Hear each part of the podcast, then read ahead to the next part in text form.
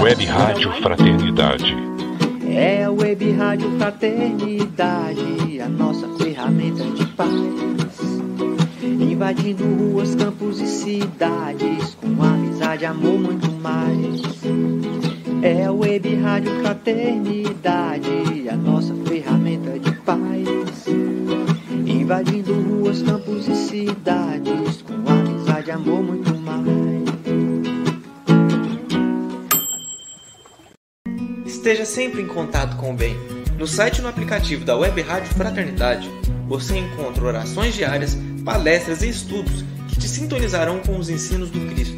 Para acessá-los, basta entrar no site www.radiofraternidade.com.br ou baixar o aplicativo da Rádio Fraternidade. Neles, você pode ouvir a rádio em tempo real ou acessar o nosso acervo, Web Rádio Fraternidade, a emissora do bem na internet.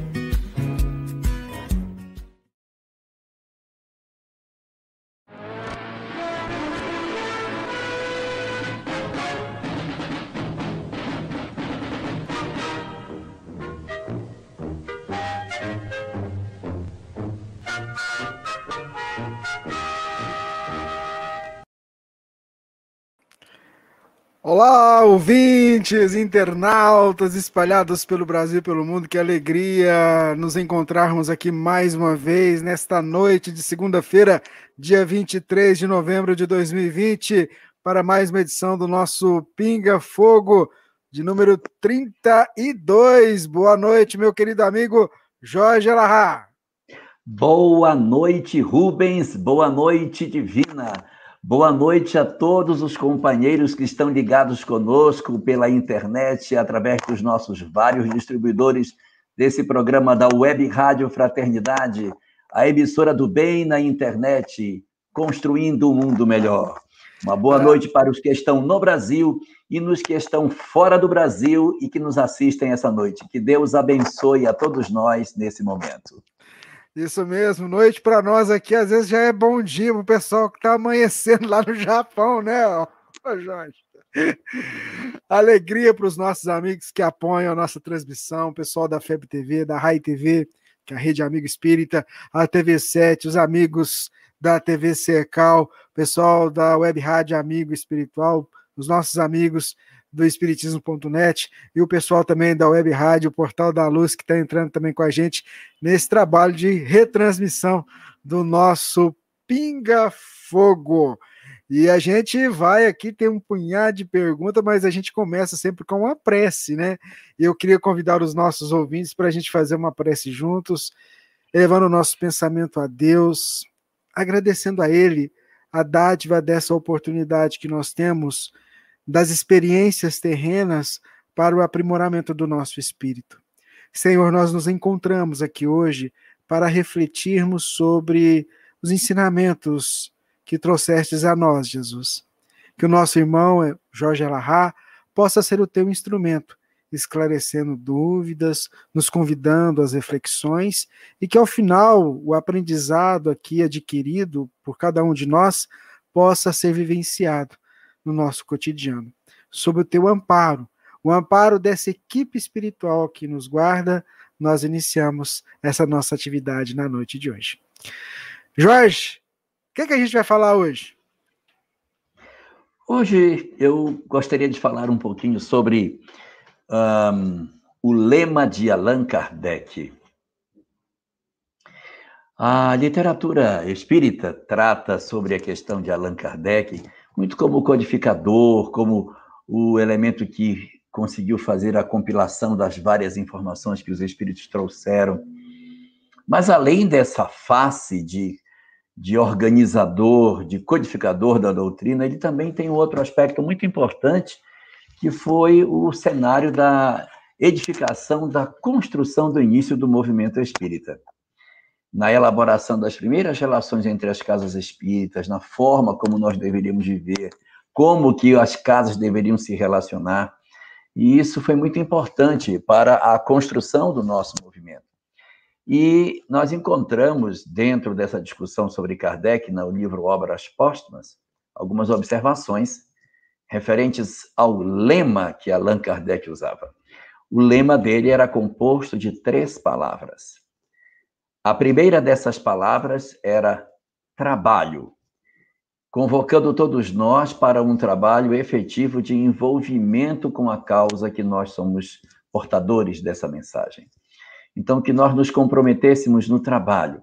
Esse trabalho, ele abrange não só a tarefa espírita em si, mas o trabalho interior de nós nos transformarmos, de nós fazermos o grande trabalho dentro do indivíduo, dentro de nós, aquela atividade interna nos nossos corações, de nós conseguirmos efetivamente mudar, de de nos engajarmos nessa tarefa e não nos acomodarmos com as imperfeições que nós já possuímos, mas começarmos a fazer um trabalho de crescimento efetivo.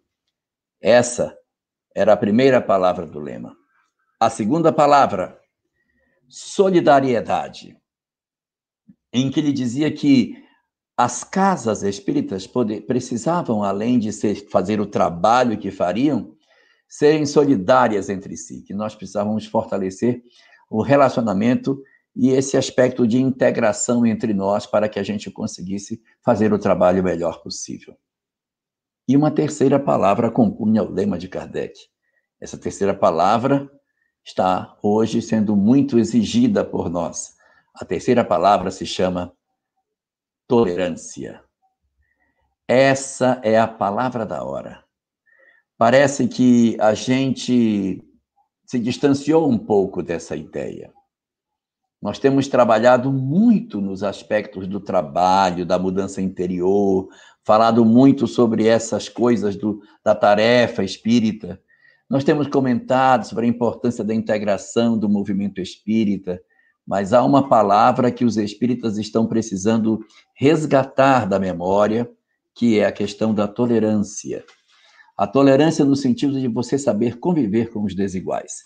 Essa tolerância, ela se estende para a tolerância no sentido religioso, para a tolerância no sentido político, a tolerância social que a gente precisa hoje desenvolver para que a gente consiga fazer um bom trabalho na nossa sociedade.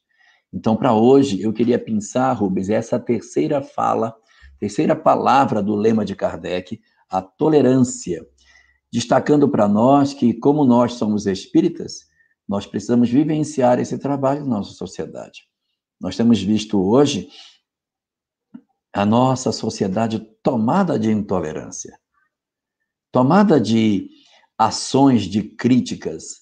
A internet se tornou um espaço onde os ódios se espalham de maneira muito rápida, como se tudo fosse inflamável. E aí, quando alguém faz um movimento sequer, nossa, uma quantidade muito grande de pessoas partem para atacar, para criticar, sem antes terem noção exata do que está acontecendo. Isso é muito ruim. Então, nós que somos espíritos, nós temos o dever de sermos os disseminadores da paz, de sermos os disseminadores do amor. Não cabe aos espíritas é, incendiar ainda mais uma sociedade frágil, cheia de tantos conflitos. Exerçamos o papel para o qual nós fomos chamados, o papel de sermos efetivamente os construtores do mundo novo. Não cabe a nós espíritas nenhuma ação que seja relacionada com a violência, nenhuma ação que seja relacionada com os aspectos da intolerância. Nós precisamos usar as redes sociais, sim, para derramarmos amor, por onde quer que nós passemos. Não multipliquemos as mensagens de ódio. Não nos perfilemos com aqueles que de alguma forma se comprazem no desequilíbrio e na dor. Façamos o esforço para sermos os que contribuem para a harmonia e para a paz do nosso planeta. Esse é o chamamento da hora. Não cabe aos espíritas outra ação que não seja alinharmos as nossas condutas, as nossas palavras e os nossos pensamentos com aquele que nos foi oferecido para ser o modelo e guia da humanidade. Nos miremos em Jesus e façamos o trabalho que nos é próprio, para que possamos assim dizer que somos efetivamente merecedores da mensagem da qual somos portadores. Muito bem, obrigado, Jorge. A gente abre o nosso programa então com a primeira pergunta que chegou para a gente, a Renata, lá de Santa Bárbara do Oeste. Ela diz, Jorge, que estava estudando o livro dos Espíritos e que não entendeu sobre a questão de número 409 do livro dos Espíritos. A questão 409 do livro dos Espíritos, ela fala assim, ó, questão 409. Outras vezes, no estado que ainda não é bem o do adormecimento, estando com os olhos fechados, vemos imagens distintas, figuras cujas mínimas particularidades percebemos, que há aí efeito de visão ou de imaginação. E aí os espíritos vão responder lá: estando entorpecido o corpo, o espírito trata de despertar-se, transportar-se e ver. Se fosse completo o sono, já seria sonho. O que, é que dá para a gente poder esclarecer a nossa irmã, Jorge? O nome dela é? Renata. Boa noite, Renata. Que prazer ter você conosco hoje aqui. É, essa questão 409, ela, ela está contida num conjunto de questões que, se não me engano, começa na 402, que é sobre a emancipação da alma. E aí tem várias, várias questões tratando sobre esse aspecto do sonho, da emancipação da alma. Inclusive, há uma questão que é uma dissertação longa que Kardec trata, é, trazendo dos espíritos, uma informação muito preciosa sobre essa questão da emancipação da alma. E nessa questão 409, ele vai falar daquela sensação que às vezes acontece conosco, a gente deita, fecha os olhos, e não estando exatamente dormindo, mas num processo de preparação para o sono, num relaxamento do corpo, num nítido processo de que você está iniciando o seu desprendimento, nós começamos a ver imagens, nós vemos paisagens, nós vemos objetos que não estão naquele quarto, naquele lugar onde você está. Você fecha os olhos e começa a ver imagens, cenas, coisas. E aí Allan Kardec indaga o que, que seria isso? Isso é criação da imaginação ou isso é realmente alguma coisa espiritual? E aí os espíritos vão dizer que quando os laços se afrouxam, que é esse momento do início do, do entorpecimento do sono, começam a vir, de maneira muito mais efetiva, as ideias espirituais, as, as visões espirituais, a presença do espiritual se faz muito mais perceptível. Na sequência dessas questões, você vai ver algumas falando sobre é, ideias que a gente tem nesse momento, que a gente não teve durante o, o dia, à noite, puxa, aquela ideia vem. De onde vem isso? das inspirações que a gente tem. Outra questão falando referente às lembranças, você é, nesse período acaba tendo ideias, lembranças, sonhos, visões, depois você faz esforço para lembrar e não consegue lembrar, porque é o desprendimento que estava iniciando. Então, quando você volta para o corpo, o corpo não consegue registrar efetivamente é, isso tudo que aconteceu de maneira clara, e você diz, puxa, eu queria lembrar e não consigo. Isso faz parte, Renata, desse momento em que você está saindo do corpo e que o mundo espiritual ele está se confundindo com o mundo terreno. E aí você começa a ter ideias, visões, sonhos que, como é colocado em uma outra questão que fala sobre pessoas vivas que nos visitam, você pode estar vendo uma cena que não é dessa existência, é de outra. Há muitas pessoas que têm uma espécie de sonho repetitivo, fecha o olho para dormir vê, se vê frequentemente em cenários de guerra, se vê afogando, se vê caindo de precipícios. Esses sonhos repetitivos são indicativos de algum clichê que ficou armazenado em nós.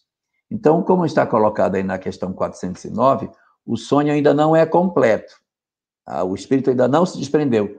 Está começando a se desprender, e quando começa a afrouxar os laços, você já começa a perceber algo de espiritual no entorno do lugar que você está, vendo imagens que podem estar naquele ambiente espiritual, ou podem ser imagens trazidas por alguém que plasma para você ali naquele ambiente, ou você, enquanto espírito que é, está acessando arquivos profundos do inconsciente de histórias que você viveu lá atrás, histórias da sua desencarnação passada, história de cenas da sua vida passada, e no afrouxamento dos laços, as memórias do inconsciente elas eclodem e a gente começa a ver.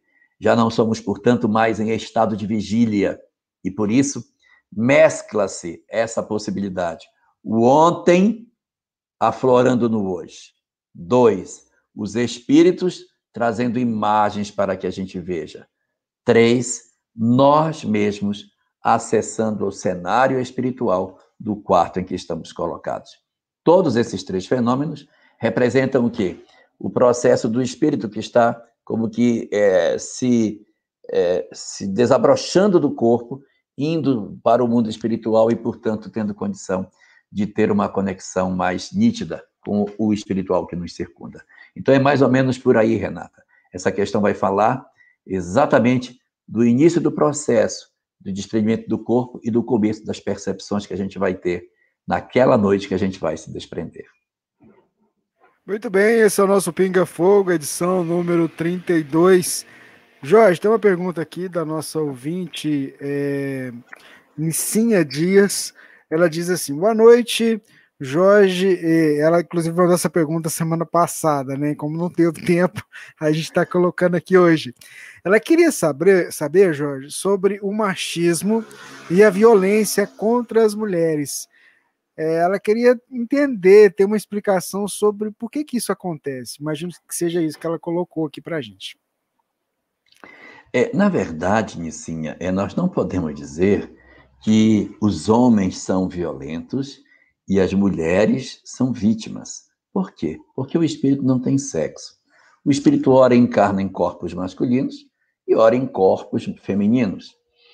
O que muitas vezes acontece conosco são as condições que a gente tem no corpo que a gente recebeu, com a educação que a gente tem, nós então manifestamos um pouco mais ou um pouco menos as nossas características que estão armazenadas dentro de nós. Existem pessoas, por exemplo, que elas possuem, é, por exemplo, um, uma miopia muito forte, muito forte, usam óculos fundo de garrafa, e essa pessoa, ela tem uma personalidade retraída, ela é tímida, ela é uma série de coisas, por quê? Porque a miopia, com aquele óculos muito pesado, dá a ela a sensação de que ela não vai ser aceita, ela acha que as pessoas vão rejeitá-la, então a pessoa se retrai e é uma pessoa que anda de olhos baixos, exatamente por isso. Ela faz uma cirurgia, troca o óculos ou tira o óculos, se vê livre dele, aí você vê a pessoa muda. A pessoa começa a rir, começa a brincar, começa a ter outra. Nossa, parece outra pessoa, o que aconteceu? São as condições que a vida ofereceu que deu a esse indivíduo a possibilidade que ele expressasse parte da sua personalidade que não estava conseguindo se expressar. Fato semelhante acontece com relação ao espírito e as condições que ele se encontra durante a encarnação. Então, por exemplo, eu tenho hoje uma pessoa que ela é violenta, ela é agressiva, ela é agressiva. Isso é da natureza dela. Se ela reencarnar como homem, ela vai colocar essa violência para fora. Se ela reencarnar como mulher, ela talvez também coloque essa violência para fora, porque a violência não está no gênero, a violência está no indivíduo, porque nem todos os homens são violentos, nem todos, e nem todas as mulheres são sensíveis. Então, isso depende muito mais da natureza do espírito. E aí você vai perceber essas expressões de machismo, de violência, que são todas elas condenáveis, todas são condenáveis. Elas decorrem das possibilidades que a encarnação oferece. Às vezes você tem um espírito que ele vive uma determinada situação, vamos colocar um cenário diferente. O sujeito é pobre, aí diz, é um absurdo, esse pessoal que tem dinheiro, a gente fica aqui sofrendo, porque se eu tivesse, eu dividiria, mas é um absurdo, olha como eles nos exploram. Ele está numa condição de pobreza, aí ele critica o que está no outro, na outra face da moeda. Se numa outra existência tem a possibilidade de trocar de lado e passar a ser um rico, nada garante que ele vai fazer o que ele disse que faria. Porque, às vezes, no processo reencarnatório, o indivíduo se, se veste com a, as possibilidades da nova, da, no, da, da nova condição social que ele tem, ele passa a ter uma vida bem diferente, mais arredia com relação ao próximo. Então, trazendo para o cenário da sua pergunta, o problema não está no machismo, o problema não está no homem, o problema está na violência do espírito humano. Os habitantes da Terra são espíritos profundamente violentos. Se você tem dúvida disso, consulte as páginas da história. Observe quanto sangue nós já derramamos na história da humanidade. São esses espíritos que ora encarnam como homens ou como mulheres que colocam para fora toda a sua sanha de violência e de agressividade. Se ele está num corpo feminino, ele pode ser uma mulher agressiva também, só que a agressividade da mulher é contida pela própria condição de vigor físico que ela tem diante de um homem. Mas quando você coloca esse espírito violento num corpo masculino e que ele vê a possibilidade de agressão que ele tem, ele coloca para fora aquilo que ele possui. Então, nós precisamos, a bem da verdade, educar o espírito humano. Não é nos levantarmos contra os homens, mas é educarmos o espírito humano para que, independente do gênero que ele encarne, independente da condição social que ele possua, independente da autoridade política da qual ele se veja investido, independente de todas as condições de poder que esse espírito possa ter, ele tenha a alma educada na intimidade do seu ser. E aí pouco vai importar se ele é homem, se ele é mulher, se ele é rico, se ele é pobre, se ele é, se ele é alguém de autoridade ou não, porque ele estará movido por um sentimento muito mais profundo que é o entendimento de que o outro precisa respeito e que nós temos que nos amar, porque essa é a única chave para que a gente encontre a felicidade.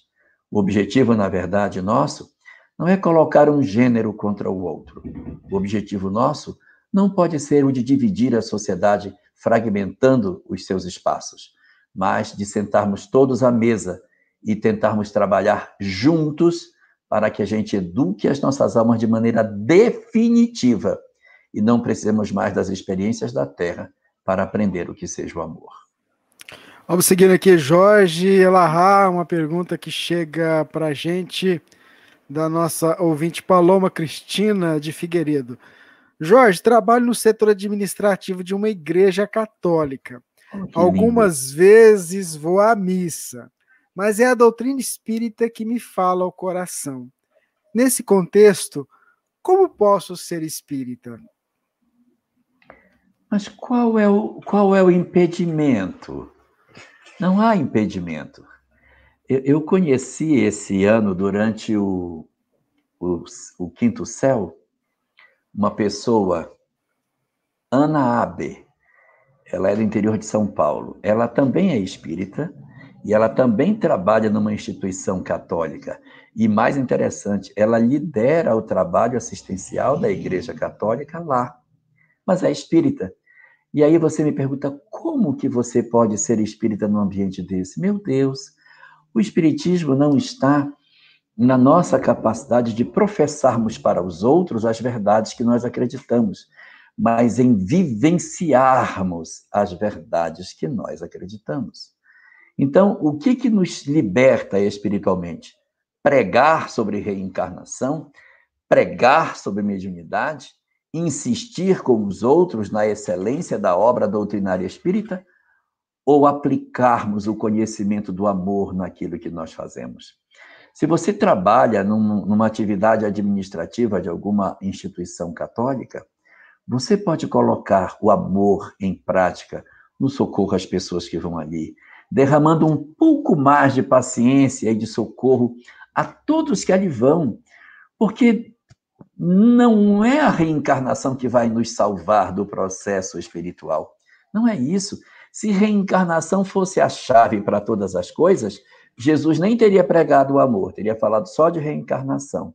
Mas ele falou daquilo que era mais importante: o amor. Esse é que salva.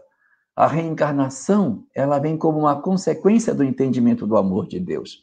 Então, se você hoje, Paloma, está numa atividade dentro da Igreja Católica, continue fazendo o trabalho que você faz. É o trabalho profissional, faça o trabalho que você tem que fazer. A Igreja Católica faz um trabalho muito bonito em termos assistenciais. Colabore naquilo que você tem que fazer. Se você tiver prazer de assistir às missas, assista. Faz bem. A gente só não pode ser hipócrita, no seguinte sentido. Ah, eu vou comungar, porque não fica muito lógico pessoa ir lá buscar a hóstia, porque, bem da verdade, ela está ali mais para procurar o eflúvio espiritual da reunião. Então você vai, ouve a missa, ouve a homilia do padre, canta as músicas, vive tudo aquilo. Não é necessário, de repente, você é, fazer a comunhão. Se você achar que precisa, faça, mas é desnecessário fazer. Mas não há nada demais em você fazer isso. Nós temos, na verdade, é que, como a gente estava falando no começo, desenvolver os nossos dons de tolerância e estreitar os nossos laços. Sabe, Paloma, o verdadeiro inimigo não são as outras doutrinas. O verdadeiro inimigo chama-se materialismo, que nos dividiu, que nos segregou cada um num canto e nos fez ver como se nós fôssemos concorrentes e por isso ele graça, gargalhando de nós, provocando um monte de infelicidades na nossa sociedade, destroçando os nossos jovens e esmagando as nossas famílias.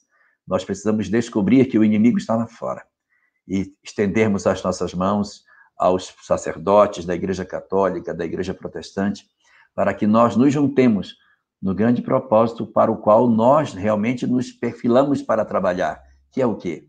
Socorrer as almas daqueles que padecem. Bom trabalho para você na igreja. Participe com afinco. Entregue seu coração. Faça tudo o que você puder, porque é o amor que liberta as nossas almas. Maravilha, a gente fica muito feliz quando a gente ouve isso, viu? Essas colocações, essa interação. Vamos lá, tem uma outra pergunta aqui, Jorge. Você já até comentou em um dos nossos das nossas transmissões, mas eu acho que vale a pena a gente dizer novamente aqui. A Divina Mendes diz boa noite a todos e pede para você falar o que a doutrina espírita pode nos dizer sobre a síndrome do pânico, né? E também da depressão, depressão e síndrome do pânico. Aliás, nós transmitimos ontem uma palestra, né? Que você falou um pouquinho aí da depressão, tá no acervo da rádio. Mas faz um resumo aí pra gente. Você fez a praga do Egito e a depressão, né? Foi, eu conectei as duas, é verdade. Então, é, hoje, o que, que acontece, Divina? É, a depressão ela tem se espalhado de maneira muito forte na nossa sociedade e no Brasil de maneira mais intensa ainda. Por incrível que possa parecer, o Brasil é um dos países com maiores índices de depressão. Não somos tão alegres, tão brincalhões, tão divertidos, tão espiritualizados, tão cheios de coisas positivas, mas estamos passando por um processo de acentuado crescimento da depressão no nosso, no nosso país. Isso é muito preocupante porque nós já estamos acima da média mundial em termos da taxa de depressivos. Nós estamos consumindo de maneira muito intensa a medicação utilizada para pessoas com processo de depressão e de síndrome do pânico. O que fazer, então? Como que a gente pode fazer isso? Como é que a gente pode se ajudar nesse grande processo? E a grande orientação que a doutrina espírita dá para nós é o fortalecimento da nossa fé. A gente fortaleça a nossa fé. Porque a fragilização nossa diante da crença de que Deus nos protege é que abre o flanco para que esses fenômenos aconteçam. Eu não estou dizendo isso para que você entenda daquela maneira assim meio rasa que a pessoa diz, sabe o que é isso? É falta de Deus do coração das pessoas. Não é nesse sentido. Mas é porque a gente acaba sem perceber diminuindo a crença de que nós somos cuidados, diminuindo a certeza de que Deus tem cuidados com todos nós. Nós precisamos resgatar essa percepção de maneira mais nítida. Aquele que se sente protegido por Deus de maneira convicta, aquele dentre nós que tem a fortaleza de espírito para saber que, que as coisas estão acontecendo, mas isso não abala minha relação com Deus, tem muito mais força para atravessar os períodos que são normais na existência. Uh, nenhum de nós veio à Terra para passar uma existência inteira sem ter um abalo. Todos nós vamos ter uma trombada com alguma coisa. E essa a nossa capacidade de resistir a esse, a esse baque que a vida vai nos dar é que nos sinaliza se nós somos realmente aptos a testar a nossa fé. Então, existe dentro da Bíblia uma história, ela é uma parábola, ela não é real, que é a história de Jó, que é a história de um homem que tinha tudo e que perde tudo. É uma parábola, não é para tomar isso como absoluto. Ele tinha tudo, tudo, tudo. E de repente ele perde tudo. Os campos pegam fogo, os dez filhos que ele tem desencarnam, seus animais morrem, ele fica pobre. Nossa, ele fica numa situação péssima. E como se não bastasse, ele ganha uma doença que cobre o corpo dele todinho com uma crosta horrível, uma casca grossa cobre a pele dele. E ele fica absolutamente assim, sem nenhuma perspectiva de melhoria. Ele tem até três amigos que o visitam, que vão visitá-lo para tentar dar uma encorajada no Jó, e os três amigos, quando o veem na situação que ele está, ao invés de ajudá-lo, ficam mais desesperados que o Jó, pegam a terra, jogam na cabeça, gritam, rasgam as roupas, fazem um escândalo, enquanto que o cara que está passando pela aprovação estava até melhor do que eles. Era até melhor que eles nem tivessem ido visitar o Jó, porque não só eles se comportam pessimamente, como eles dão péssimos conselhos ao Jó. Inclusive que ele blasfeme, que ele se volte contra Deus, etc. E o que, que o Jó responde a tudo isso? Ele diz apenas uma coisa. Obrigado, Senhor, por quereres experimentar o teu servo. Quando nós temos a força de espírito para entender a presença de Deus a despeito de todas as questões que nos abalam, é o um indicativo de que a nossa fé está firme. Mas quando nós, por diversos motivos, acabamos fragilizando a nossa fé, e isso não é nenhum pecado, mas é uma coisa que às vezes nos acontece, nós ficamos mais frágeis. A falta de convicção de que Deus cuida de nós nos fragiliza nos atemoriza, nos faz temer o futuro, nos faz temer as pessoas, nos faz cair numa tristeza muito forte e o que é pior de tudo, desenvolver em nós o sentimento da desesperança. Quando nós juntamos esses três ingredientes, a tristeza, o medo e a desesperança, essa trinca fecha o que seja um fenômeno depressivo. Nós temos que lutar contra essa tristeza, contra essa esse medo e contra essa desesperança. A desesperança é a falta da certeza de que Deus nos ama. Precisamos fortalecer a fé. O medo é o enclausuramento nossos com relação ao próximo. A gente tem que sair do casulo e sair de nós para fazermos a nossa relação com o próximo e descobrir que nós somos úteis. É o amor ao próximo. E a nossa tristeza é o desamparo com relação a nós próprios a angústia com relação às nossas próprias vidas, que é a perda do amor por nós mesmos.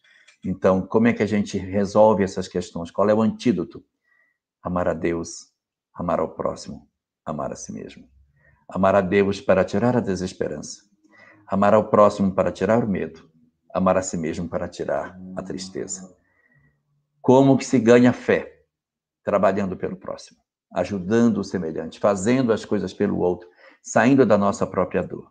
Quanto mais a gente fica enclausurado no nosso próprio sofrimento divina, quanto mais a gente se enclausura na dor para que a gente fique nos nossos quartos chorando a nossa tristeza, lambendo as nossas feridas, mais nós nos trancamos no fundo do nosso próprio eu, perdemos ainda de maneira mais efetiva a conexão com o Criador, deixamos de ser útil para o próximo e perdemos a conexão com nós mesmos. Então a gente tem que ir para o mundo lá fora. Temos que ir para o mundo lá fora. Tem uma mensagem no livro Dimensões da Verdade. A página é 65, eu acho. 65. O nome da mensagem é Fazendo o Sol.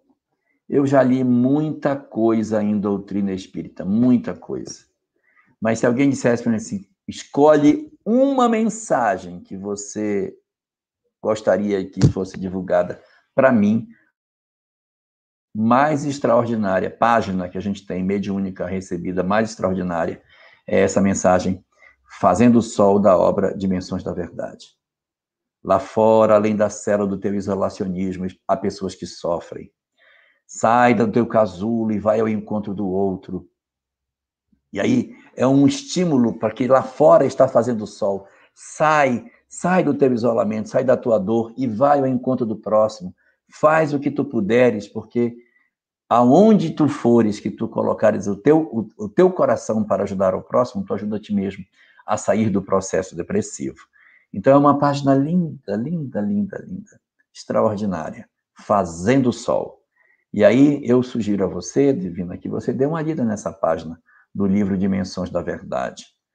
Ela vai trazer muitos esclarecimentos para você e dar uma leitura mais exata de como a gente pode fazer para que a gente saia tanto do processo depressivo, como do outro que você comentou, que é a questão é, da síndrome do pânico, que decorre do quê? Pressão excessiva. Cobrança excessiva. Todo mundo me cobra, todo mundo me cobra, todo mundo me cobra. Eu, eu sou cobrado de todo lado, eu não consigo dar conta, não consigo ser perfeito. Desejo de ser perfeito sem conseguir ser. Cobrança excessiva. Pisaram demais na goela de alguém, aí a pessoa entra em síndrome do pânico. A síndrome do pânico está geralmente associada a isso. Alguém cobrou demais, ou você se cobrou demais. Tenha misericórdia de você também. A gente não pode se cobrar tanto. Nós temos que cuidar da gente e ter um pouco de misericórdia e trabalhar o processo de auto-perdão. Para a síndrome do pânico, auto-perdão para nós, porque temos o direito de errar e termos misericórdia com as nossas faltas. E com relação à depressão, amor ao próximo, que fortalece a fé e desalgema as nossas almas do fosso escuro da depressão. Muito bem, vamos seguindo aqui com o Pinga Fogo. O Renato Santos escreveu assim, Jorge. Boa noite. Eu tive um câncer de intestino, que tive que tirar o intestino grosso e o reto. Estou usando a bolsa de colostomia. Às vezes, fico angustiado e triste. Sou espírita e sei da causa.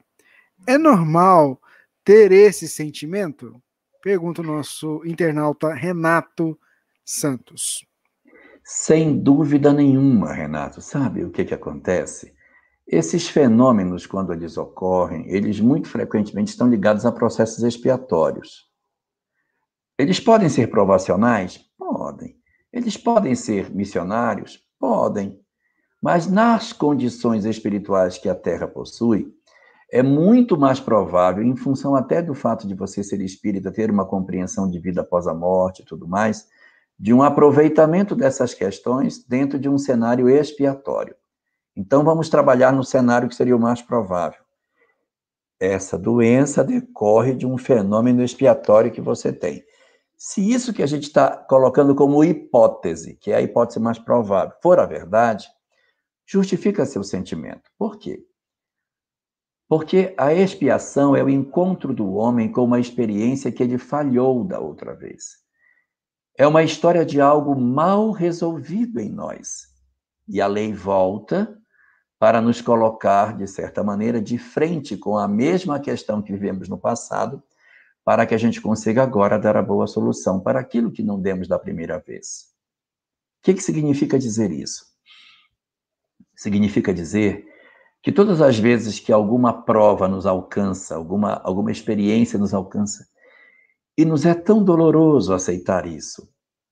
Uma doença, a perda de um ente querido, o fim de um relacionamento afetivo, a falência financeira, a falta de um amor nas nossas vidas. Algo que seja uma experiência que para mim vai no fundo da minha alma como se alguém metesse uma lâmina e revirasse dentro do meu ser. Quando as nossas experiências elas nos ferem muito profundamente, é um indicativo de que elas estão ligadas aos processos expiatórios. Quando determinada circunstância não nos fere tão profundamente, e a gente, de certa maneira, consegue até levar essa situação sem muita dor, sem muita dificuldade, é menos provável que seja um processo expiatório. Nos processos missionários, a pessoa ela não reclama daquilo que acontece com ela. É o caso de Jó, por exemplo. Ele não se revolta contra Deus, não diz: Ó oh, Senhor, obrigado por quereres experimentar o teu servo. É um indicativo de que essa alma não se condói com isso que está acontecendo. Essa experiência não está servindo para que ele recoloque determinadas posições dentro de sua vida. Então, no caso particular que você está passando, e seria muito típico isso com muita gente, porque você experimenta um processo semelhante ao do luto, porque o luto não é somente a perda de uma outra pessoa, mas a perda de algo que a gente gosta muito, que é a nossa saúde, que é a nossa condição de, de, de condição de termos uma vida diferente, não é? Essa vida que a gente pode ir para qualquer, qualquer lugar sem nenhum tipo de limitação. Isso, quando nos alcança e nos fere muito profundamente, é um indicativo de processos expiatórios. Mas isso aí não é o suficiente para o caso. Saber o que é, é uma coisa. A gente precisa saber como lidar com isso. Então, você tem o direito de sentir tristeza. Não se, não se critique pelo fato de você sentir dor pelo que está acontecendo. A situação que você passa é uma situação que realmente é justificável que a pessoa se entristeça. Então, é, se você sente isso e está muito pesado, você pode fazer um exercício que algumas pessoas usam. Você retira um pedaço do seu dia para você pensar na sua tristeza. Nisso que você está falando. Você tira uns 20 minutos para você pensar, para você lembrar, para você sentir isso. E depois você para de pensar nisso e vai pensar no que você pode produzir com o que você tem. Porque assim, qual o objetivo de Deus? Despertar as nossas almas. Se ele tirou de você alguma coisa que você tanto gostava, tanto queria, é porque ele está querendo despertar você para algo que você não está percebendo que você poderia fazer. Então, se você ainda pode ser útil, se mesmo com as condições de limitação que você tem, você ainda é produtivo, você pode fazer isso, pode fazer aquilo, você pode ler, você pode escrever, você pode visitar pessoas, você pode consolar pessoas, você pode produzir material, você pode ajudar trabalhos que auxiliem pessoas. Então, preencha a sua existência com um propósito superior, para que esses momentos de tristeza, eles possam existir, mas que você saindo desses momentos você tem uma vida colorida para você viver. Não torne a sua vida cinzenta. Não faça com que a sua tristeza tome todos os dias, todas as horas do seu dia. Escolha-se. Eu, eu, eu quero ficar. Quer ficar? Então fique. Tira 20 minutos para você se entristecer. Se você quiser chorar, chora. Passou? Passou. Agora eu vou pensar o que eu posso fazer, porque eu ainda sou útil. Eu, eu conheço algumas pessoas que desencarnaram e que, depois de desencarnados, como uma boa parte de nós faz, dizia: Eu queria um dia mais, eu queria só um dia, eu queria só um dia. Só um. Eu queria que Deus me concedesse um só dia de volta na carne, para eu procurar todas as pessoas que eu não pedi perdão, para poder dizer às pessoas que eu não disse que eu as amava, para que eu usasse esse. Eu quero só um, mas eu não tenho mais como voltar. E vocês? Vocês têm milhares de dias pela frente. Eu só queria um dos que vocês vão ter. Então, é, nesse cenário, pense nas múltiplas horas que você ainda tem e feche com chave de ouro essa experiência, mostrando para você que você é capaz de superar as suas fragilidades. Na, na condição que o Espiritismo nos apresenta, não basta espiar, viu? É preciso reparar. Reparar significa você construir coisas novas dentro do processo expiatório. Porque se você espia e você cai num processo depressivo, se você espia e você abandona todas as coisas se coloca dentro de um fosso de sofrimento, você espia, mas não repara. Então acaba a experiência não tendo todo o êxito que poderia ter. E pode acontecer da expiação repetir exatamente porque não teve reparação. A proposta de Allan Kardec no livro Céu e Inferno, capítulo 7 da primeira parte, do chamado Código da Vida Futura, Código Penal da Vida Futura, é: você está em expiação, não se entregue a ela. Produza, dê sentido à sua vida, encha de cor a sua vida e mostre o quanto você é capaz de fazer. Que faça sentido para você todo o espiritismo que você esteja a chance de conhecer. Transforme a sua existência. E mesmo que algo lhe falte, compense o que está lhe faltando com a grandiosidade da sua alma e derrame vida em outras vidas, que é o melhor que a gente pode fazer com o tempo que a gente está por aqui. Se nós estamos com alguma limitação, que a limitação não prenda você. Transforme a sua limitação em possibilidade de fazer ainda mais coisas. Senão, a gente corre o risco de ficar lamentando as coisas que nos acontecem, ah, as mutilações, os ombros quebrados, as coisas que nos ocorrem, e a gente perde as oportunidades de ser útil com aquilo que a gente ainda tem para ajudar e, auxiliar os que estão em nosso derredor.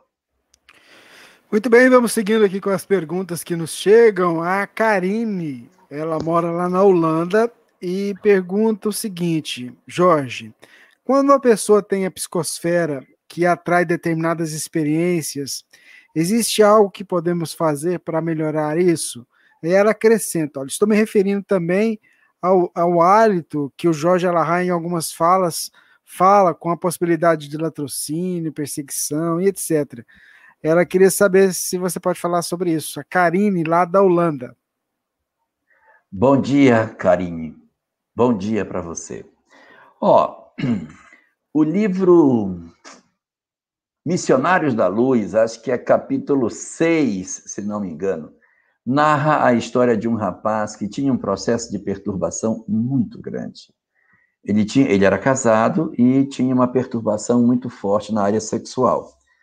De tal maneira que esse rapaz, mesmo sendo espírita, mesmo sendo médium, mesmo trabalhando na casa espírita, diz assim: eu tenho um arrastamento irresistível para prostíbulos. Então ele é, não conseguia resistir, ele, isso é da década de 40, né? Isso aí é uma situação bem diferente da de hoje.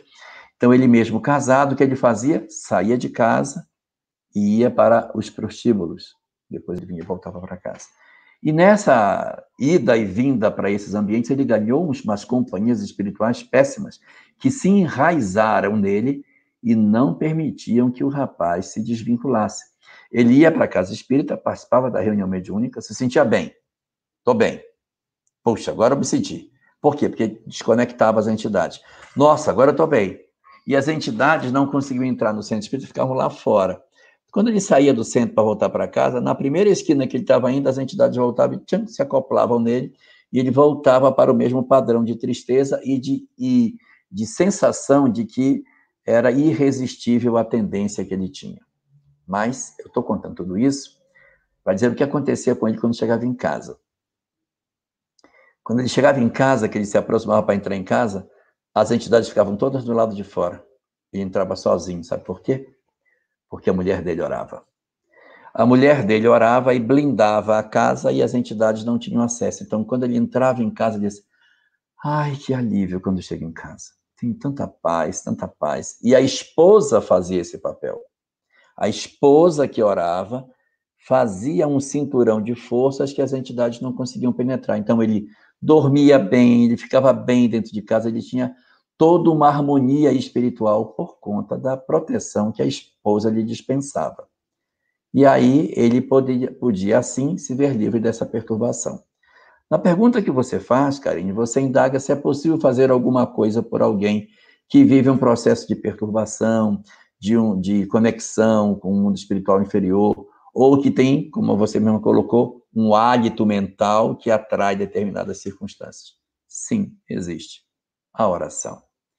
O poder da oração nós ainda não percebemos a capacidade que ela tem de nos auxiliar. Então, que fazer por esse companheiro que está assim? Orar por ele.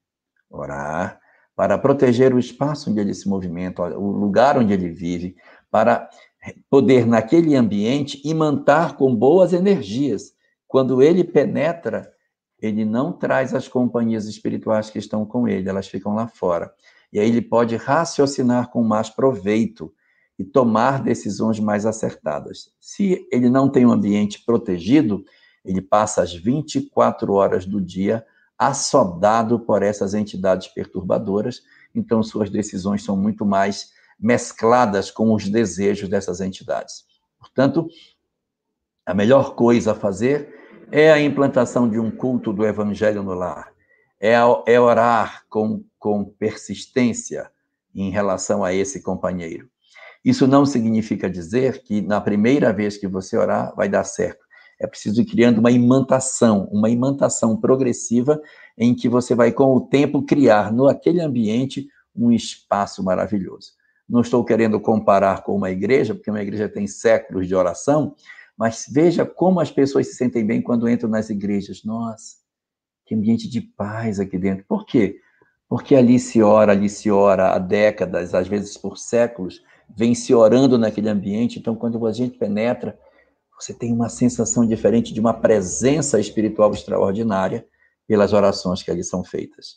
Os nossos lares podem ter uma preparação, ainda que não exatamente assim, mas uma preparação suficiente para nos guardar desses, dessas investidas do mal. Essa talvez seja uma boa estratégia para que a gente consiga ajudar o seu amigo. Vamos colocar uma pergunta que chegou aqui, Jorge. A Fabiana. Gostaria de saber por que que Javé prometeu a Abraão e seus descendentes, judeus, muçulmanos e católicos, a terra, da, a terra de Canaã, a Palestina. Gênesis 12, Gênesis 12, 7. Ele não sabia que teria conflitos no futuro? Mas o fato de ele ter feito uma promessa a Abraão não significa dizer que é, ela não teria conflitos. Né? Os conflitos surgiram não por conta de Deus, mas por conta dos homens. Eles não são oriundos de uma vontade divina. Se os homens quisessem hoje, o conflito na Palestina terminaria. É só querer. É uma questão humana. Não está ligado a nenhuma coisa assim, ó, isso aí tem que ser assim. Não. Basta que vamos parar. Parou? Parou. Então, isso depende do quê? Da decisão do livre-arbítrio dos indivíduos. Quando existe essa conversa no livro de Gênesis, no capítulo 12, em que é, Deus, conversando com Abraão, diz para ele que sua descendência seria mais numerosa do que a areia da praia, embora ele ainda não tivesse nenhum filho, porque ele ainda não, a Sara ainda não tinha tido nem, nem, ninguém, ele, a sua descendência será mais numerosa do que a areia da praia, e etc, etc, etc, e de uma terra nova que daria para ele, é, é, muitas vezes a gente toma isso de maneira muito literal. Mas a terra nova é essa que nós estamos construindo para entregar ao planeta nas próximas etapas do processo da transição planetária a terra nova, a terra prometida, não é uma terra física. A terra prometida é o planeta de regeneração. Então, para Abraão, que seria efetivamente o porta-voz de uma nova forma de interpretar a vida, para que as pessoas se preparassem, se transformassem, era o albor do cenário da sinalização de que a terra melhoraria. E para a sua descendência espiritual, não é a sua descendência genética, mas aqueles que se perfilassem com o ideal do amor, do Deus único, de tudo aquilo que vinha a reboque dessas ideias, esses teriam a herança o quê? A terra prometida. Nós estamos atrás dessa terra prometida. Não é a terra que de, de Israel, não é aquele pedacinho de terra da Palestina em si, como as pessoas acabaram acreditando do ponto de vista literal. O próprio Cristo, no Sermão da Montanha, disse, na terceira das bem-aventuranças: Bem-aventurados os mansos, porque eles herdarão a terra. Aquela terra que estava sendo falada, que seria dada à descendência de Abraão, não vai ser herdada pelos muçulmanos, pelos judeus, pelos cristãos, pelo sei lá o que for. Quem vai ficar com ela, sabe quem é? São os mansos porque a mansuetude é a característica essencial para os mundos de regeneração. Então, quando Deus, conversando com Abraão, diz para ele que sua descendência espiritual herdaria a terra, ele estava dizendo que aqueles que se vinculassem ao bem permaneceriam no planeta e herdariam a continuidade da vida na terra os que não se perfilassem sofreriam um novo degredo, como é comum acontecer com as almas em mundos de provas e expiações. Elas migram sucessivamente até que elas descubram que só o amor é a solução para os nossos dramas. E nesse sentido, portanto, nós vamos perceber Jesus coroando esse raciocínio, dizendo que só os mansos é que herdarão a terra. Bem-aventurados os mansos, porque eles herdarão a terra. Então, é, as religiões nos fizeram crer que fosse um pedaço de terra. Existem algumas correntes judaicas que sabem disso e eles usam a roupa deles. Os judeus rabinos geralmente usam preto. Esses que têm essa compreensão usam a roupa listrada. É um, é, o, o, o preto deles é todo como fosse risca de giz. Significa não estou atrás da terra de Israel como território. Pouco me importa quem vai comandar esse lugar. Eu só quero estar aqui para poder orar, para poder fazer as minhas orações, independente de quem governe esse lugar, para que eu consiga usufruir da energia desse, desse espaço na construção do mundo novo, que vai surgir na transformação, que vai acontecer com a mensagem do Messias derramada sobre a humanidade. Muito bem, Jorge. Tem uma pergunta que chegou aqui para a gente do Roberto Mansur. Ele pergunta o seguinte: em um dos romances históricos de Chico Xavier, há uma passagem de um escravo que cega um outro personagem. E ele queria que você falasse um pouquinho sobre isso. É, me ocorreu aqui que eu acho que é há dois mil anos, não? O caso do Publio Lentulus no finalzinho do livro, não é ou não? Porque tem tantos escravos nos livros históricos, tem escravo. No é, livro, 50 mas... anos depois, Nestório é um escravo. E ali é... a história se desenvolve com Nestório. É, eu, se, não me, se, não me, se não me falha a memória, no livro há dois mil anos, no finalzinho do livro lá, o Publio Lentulus, na, quase já no, no derradeiro momento reencarnatório dele, é, o personagem que era filho dele, que foi raptado, Ítalo. Ele, é, é, o Ítalo, né? Ele cega o, o, pai sem saber, não é? Que é o Publio Isso mesmo. E isso ele, mesmo. no caso, o Ítalo é um Antônia. Né? Ele, então, eu queria que você falasse um pouquinho sobre isso, talvez é, com essa. É, é, sobre essa questão de, do ato em si, né? De usar, às vezes, da violência. Ah, tá. Bom, se for esse ato, então a história se, se refere a um processo que é o seguinte: é, Publio Lentulus, na sua juventude, ele infelicita uma família de maneira injusta, segregando um garoto que teria, por acidente, cometido um ato não tão significativo e ele pune o rapaz com uma escravidão nas galés, nas, nas galeras, né? Então, o garoto é retirado da, do seio da família e mandado para as galeras. O pai do garoto, com ódio do que aconteceu, por ter perdido um filho para aquilo que o senador romano fez, ele planeja uma vingança. Ele rouba o filho do senador e cria o garoto, que era filho do senador, como escravo. E o senador, aqui tinha ficado na Palestina por um tempo, não vai mais embora, fica procurando o filho sem nunca mais achar. O filho foi raptado e eles ficam na Palestina na tentativa de encontrar a criança e não conseguem mais encontrar e vão criando raízes e vão acabar vão ficando por ali. E o garoto é sequestrado pelo pelo por, pelo pai do rapaz que virou escravo de galera e André de Georgias, o nome dele, do, do, que sequestrou o garoto. E ele cria o garoto à distância. A gente acaba até esquecendo isso, porque ele sai da cena do livro. Chega no final quase do livro, ocorre uma revolução, e a revolução da tomada do templo. No ano 68 ao ano 70, existe uma, uma rebelião, que é promovida contra o Império Romano, e nessa rebelião o Império Romano vai esmagar os rebeldes. E no conflito, tem momentos em que os romanos estão por cima e tem momentos que os romanos estão por baixo. É uma guerra, eles estão lutando para tentar retirar os romanos de Israel. E num desses momentos em que os, os judeus estão conseguindo algum progresso dentro da, da luta, ocorre que é, o senador Publio Lentulus é levado para um, local, se não me engano é a Torre Antônia, e lá dentro desse local o André de Georgias aparece para ele e diz: Você lembra de mim? Não lembra de mim, né? Não lembra. Mas eu lembro do Senhor. O Senhor pegou meu filho, tirou meu filho da minha casa. Aí fala tudo o que ele fez, retirando o filho dele. E aí diz: E aí, por isso, eu tirei o filho do Senhor também. E eu que sequestrei.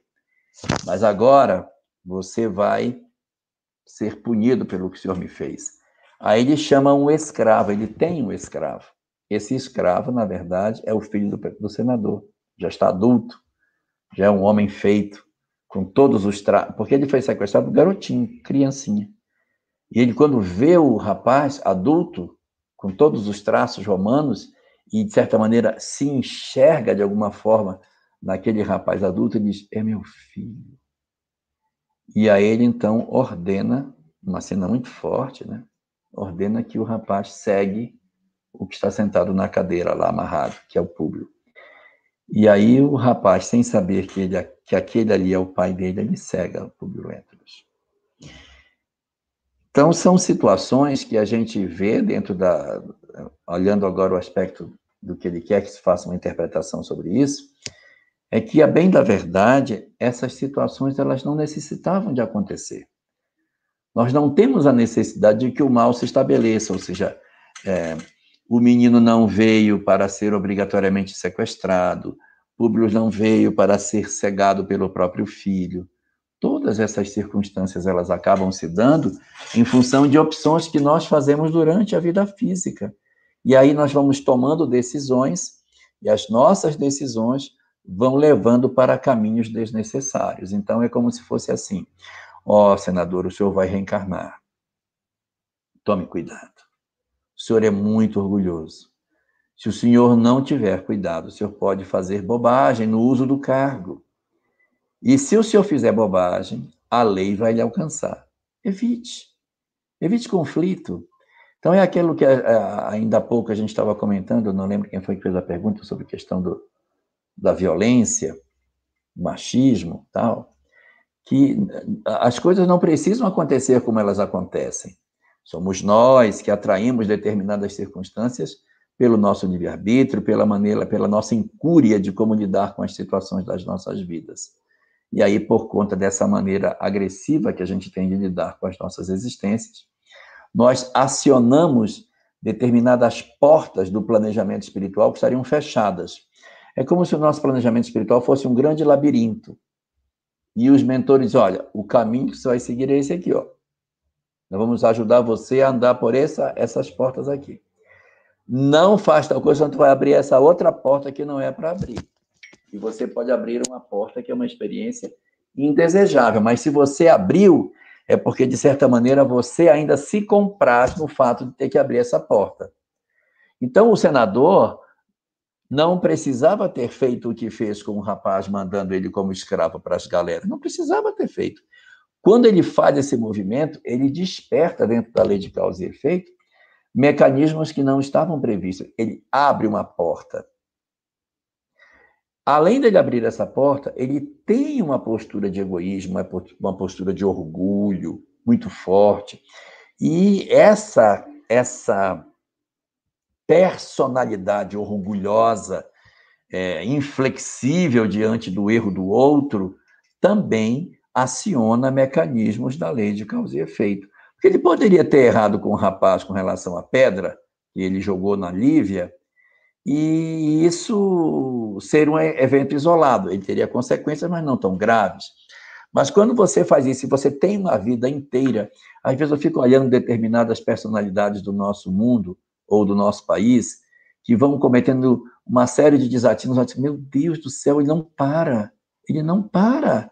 Então, a pessoa vai cometendo um, comete o primeiro crime, comete o segundo, aí mata, aí depois mata de novo, aí é preso. Aí você diz, meu Deus, ele não vai parar. Ele não vai parar. E a pessoa vai cometendo tropeços um atrás do outro, ele vai só fazendo o quê? Abrindo portas do planejamento que não era para abrir. Não era para abrir. Se a pessoa andasse pelo caminho, aí você pergunta qual é o caminho para ele andar. Amar a Deus, amar ao próximo, amar a si mesmo. Esse caminho não tem errada. E aí o cara vai abrindo as portas, aí o, planejamento vai pegando outros rumos. Então, na hora que ele faz o que ele fez lá na adolescência, perdão, lá no, no início da, da, história do livro, com um rapaz que era um adolescente, ele sinaliza algo para a lei de causa e efeito. Aí ele mantém uma vida inteira de orgulho, ele vai ganhando diante da lei a necessidade de determinadas experiências, que terminam, terminam com o quê? Com essa situação tão dolorosa da cegueira dele pelo próprio filho. E aí, como o próprio mal está a serviço do bem, conforme diz Emmanuel, que é o próprio senador Públio Lentulus, o próprio mal está a serviço do bem. Aquilo que seria um mal, aquilo que seria uma coisa ruim, ocorre no momento da vida dele em que ele já está começando a ficar mais frágil. E a cegueira é a pedra de toque para iniciar a sensibilização do senador. Sabe por quê? Porque a partir daí ele precisa dos outros para andar. Ele precisa que as pessoas tragam comida na boca dele, porque ele não consegue achar a comida para comer. Ele tem que ter quem cuide, quem leve, quem lave, quem traga, quem, quem faça tudo. Ele é cego. Aí a humildade que lhe faltava chega nele. Então, é, esses, essa, esses acionamentos da lei de causa e efeito é, acabam promovendo a educação do espírito. E aí, queria resgatar aqui um trecho de uma resposta do Livro dos Espíritos, da lei de destruição, quando os espíritos dizem a Kardec: Deus não é Deus dos homens, Deus é Deus dos espíritos. Pouco lhes importa se os homens sofrem, o que importa é que os espíritos sejam felizes. Então, nós passamos por dissabores na vida física? Sim. Mas e Deus? ele está preocupado com o sucesso do espírito. Então, se é necessário que o homem chore para que o espírito sorria, que seja assim. Melhor que chore o homem para que o espírito sorria, do que sorria o homem para que o espírito chore. Então, essas experiências não eram necessárias para que acontecessem, mas as decisões sucessivas do livre-arbítrio conduziram para esse cenário e o resultado, no fim das contas, acabou sendo positivo, porque ele saiu mais doce do que ele entrou a partir do aproveitamento das dores que ele passou. Ele poderia ter passado por todas elas e sair mais endurecido do que entrou. Poderia.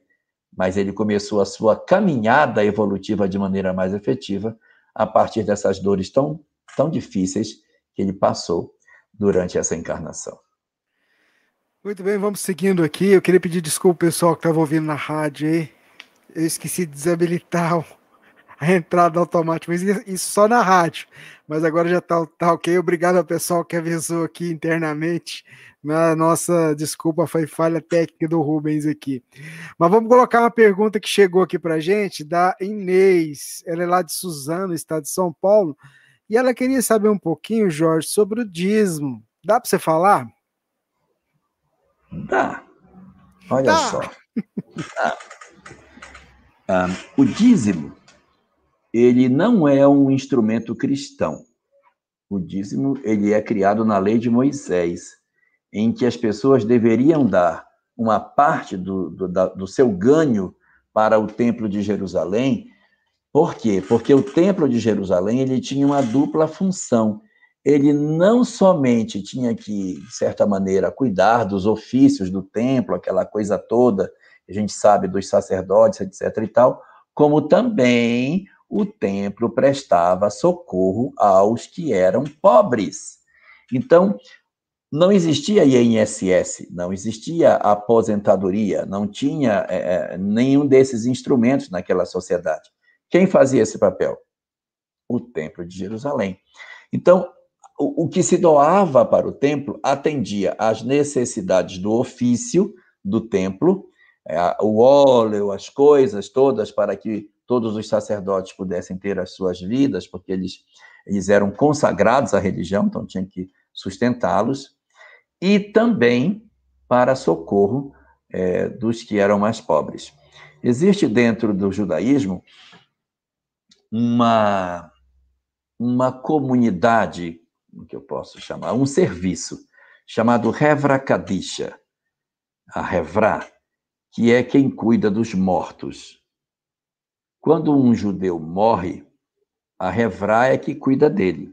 Não são os parentes que vão cuidar de cemitério, de caixão, a Revra que faz.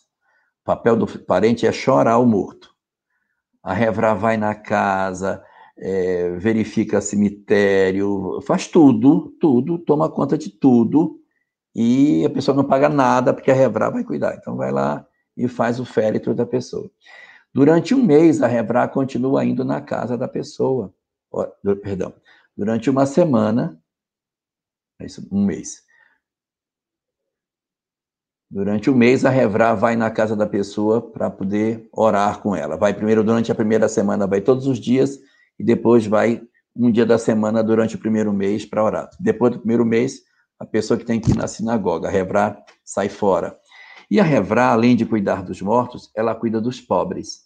Tem uma viúva, o marido morreu e a família não tem condição, a Revrá vai cuidar dessa viúva. ela não vai passar necessidade.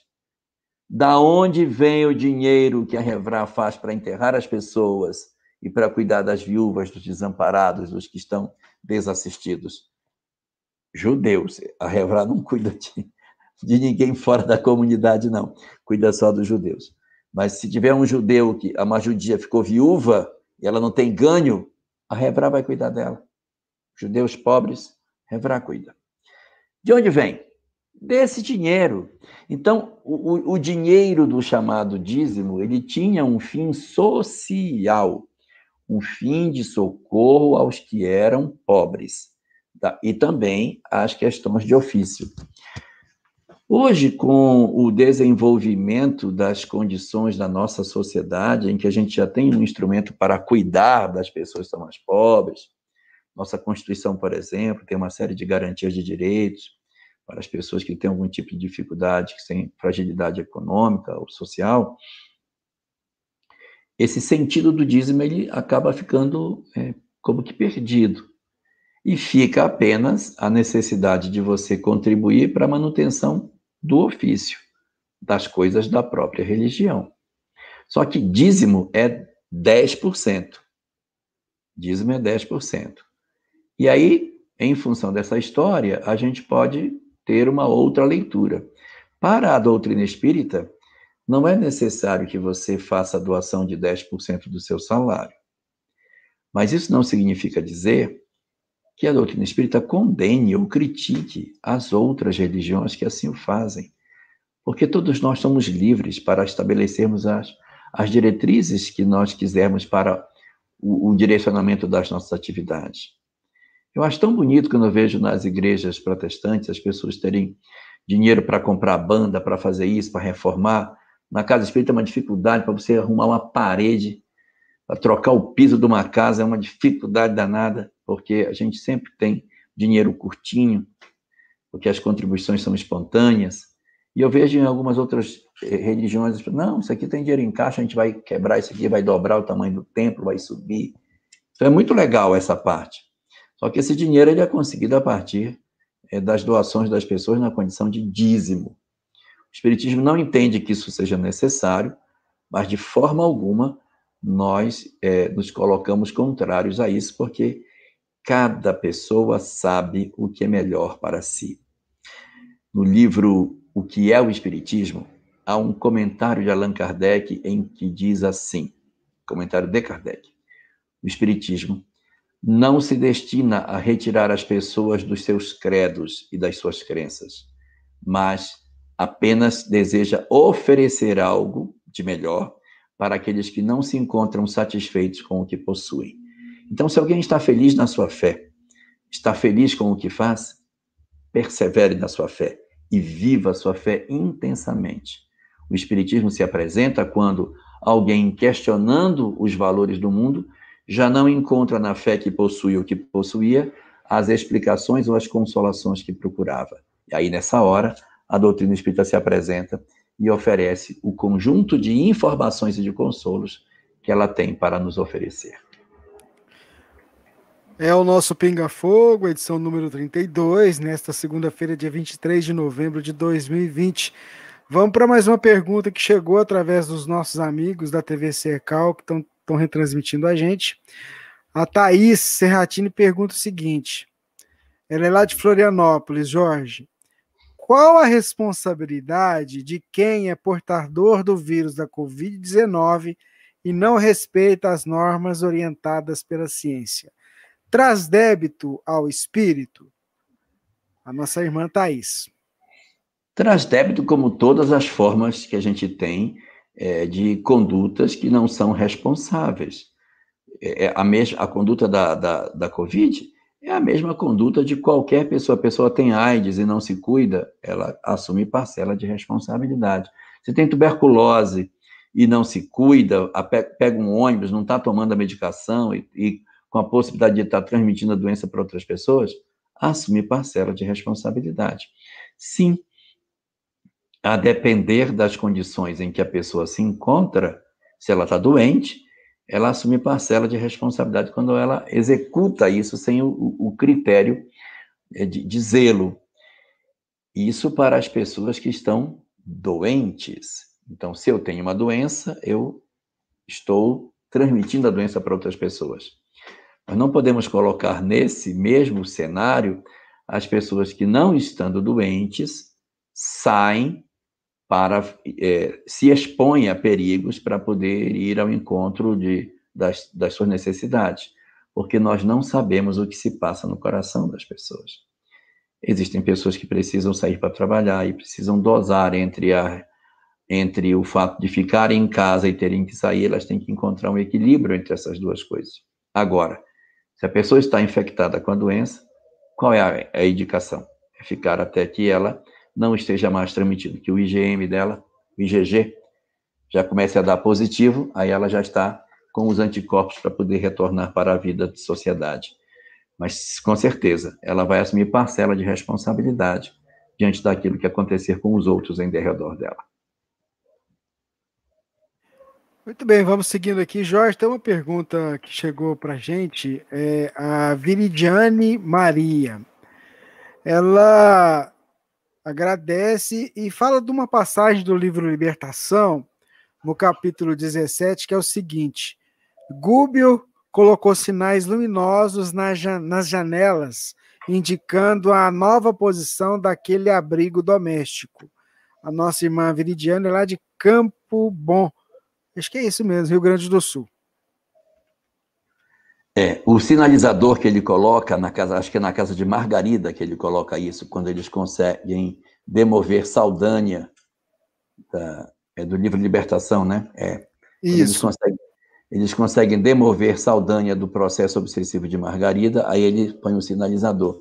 Este sinalizador significava que outras entidades poderiam procurar socorro naquele lugar porque é, é muito importante. Existem muitas, muitas equipes socorristas que se deslocam durante uh, o, o, período do dia e da noite. E os espíritos até dizem que durante a noite o trabalho é mais intenso do que durante o dia. Há mais equipes de socorro durante a noite do que durante o dia. E essas equipes de socorro, elas tentam atingir aquelas redondezas daquele bairro, aquele local. Então, quando eles conseguem desarticular o processo obsessivo que se estabelecia na casa de Margarida, Gúbio coloca um sinalizador dizendo: aqui é um posto de socorro agora, aqui nós estamos à, à disposição. Se alguém aqui próximo precisar de ajuda, pode vir aqui que nós estamos à disposição. Porque é, é, nem todas as entidades que querem ajudar têm condição de ajudar. Os espíritos familiares, eles às vezes querem ser úteis, mas eles não conseguem ser. Então, eles veem, de repente, um familiar doente com uma dificuldade qualquer, eles procuram um mentor para poder fazer o trabalho. E quando o Gúbio coloca esse sinalizador, ele diz: aqui temos uma equipe de socorro. Se alguém precisar de ajuda, nós estamos à disposição. Agora sim, aqui pode ser um local para acolhimento dos que padecem. E aí, os espíritos familiares podem é, ir ali para procurar socorro para as suas famílias ou até mesmo um desencarnado que precisa de socorro pode entender naquela luminosidade a possibilidade de encontrar um local para que ele, se, ele descanse, seja atendido, socorrido das suas próprias angústias. Ah, nós recebemos aqui uma pergunta da Glória Maria.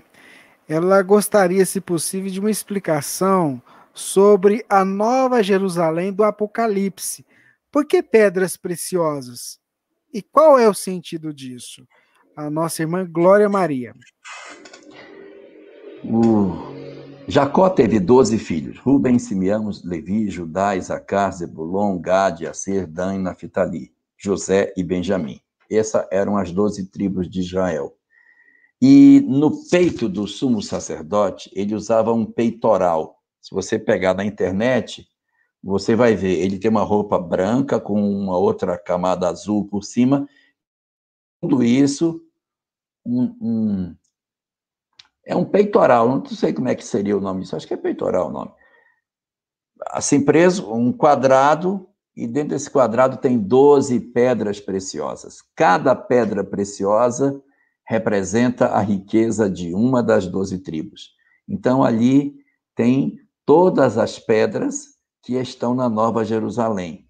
A alusão é para querer dizer se as ruas são de jaspe, os muros são de ametista, Isso, aqui, isso aí é para dizer que aquelas doze tribos estariam representadas dentro da Nova Jerusalém.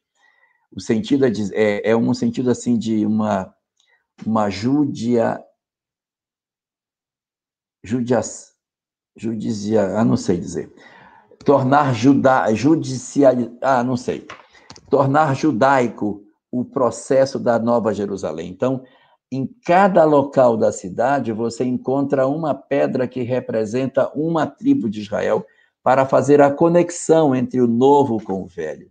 A promessa que foi dada a Abraão não foi que a sua descendência herdaria uma terra nova? Não foi isso que foi dito no capítulo 12 de Gênesis? Que a descendência de Abraão receberia uma terra prometida? Então, agora, a nova Jerusalém, cumprindo a promessa, receberia, então, o tratamento das pedras preciosas que estavam no peitoral do sumo sacerdote. Mas quero lembrar que essa descendência não é descendência física, é descendência espiritual. Os que se alinharam com o propósito que Abraão é, tinha, esses recebiam a bênção e a graça de habitarem a Nova Jerusalém com suas ruas e seus muros, seus coisas de ametista, de jade, de jaspe, de um monte de coisa, sinalizando as características das doze tribos colocadas na Nova Jerusalém. Vamos seguindo aqui com o nosso Pinga Fogo. Ô Jorge, a Cleide Pereira pergunta o seguinte: por que, que a Bíblia não fala de Jesus dos 12 aos 30 anos? E por que que os dois apóstolos não o reconheceram? Os dois apóstolos que não o reconheceram foi em Emaús depois da ressurreição. Vamos já chegar lá. Jesus dos 12 aos 30. Esse é um dos grandes questionamentos que nós temos na história do cristianismo. Os evangelhos narram Jesus até os 12, e depois há um salto na história e ele já aparece aos 30 anos no início da sua vida pública. Esse ato de 18 anos aí, dos 12 até os 30, muitas questões têm sido levantadas a esse respeito. Existem aqueles que dizem que ele teria viajado por, para o Oriente, teria tido lições com mestres orientais na Índia, na China, e por isso teria voltado depois para Israel com o conhecimento adquirido nesses lugares. Essa hipótese ela é estranha. Por quê? Porque se ele é o governador planetário, ele foi se instruir com quem? Se Francisco de Assis não precisou de nenhum senhor para lhe instruir, nenhum mestre, por que Jesus precisaria? Quem foi o, o, o, mestre de Paulo de Tarso em relação ao cristianismo? Ele teve um mestre no judaísmo, que era Gamaliel, mas ele não teve um mestre para ensinar cristianismo para ele. Ele entendeu a mensagem. Quem foi o mestre de Estevão? Ora, se nenhum desses precisou de um mestre para entender o propósito da mensagem cristã, porque Jesus teria que viajar para o Oriente para receber uma mensagem nesse sentido. Nós não temos, portanto, é, lógica é, espírita em acreditar que Jesus tenha ido para o Oriente antes de iniciar a sua vida pública. Não faz muito sentido do ponto de vista espírita. O que teria acontecido então? No último versículo do, Evangelho de Lucas, no capítulo 3, se não me engano, diz assim: E eles voltaram para Nazaré, e ele crescia em graça e sabedoria junto de seus pais. Então, se ele voltou e crescia em graça e sabedoria, o entendimento é de que ele teria permanecido ali até o início da sua vida pública. Não faz muito a lógica ele ter saído para aprender em algum outro lugar. E alguns estudiosos falam de que ele teria ficado trabalhando em Séforis.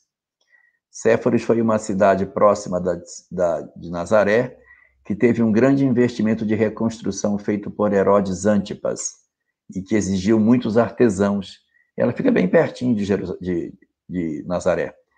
E como precisou de muitos artesãos daquela região, muito provavelmente ele encontrou trabalho bem pertinho de casa. Eles reconstruíram a cidade inteira que tinha sido devastada por uma rebelião. Herodes Antipas decide reconstruir a cidade. e convoca artesãos de vários lugares.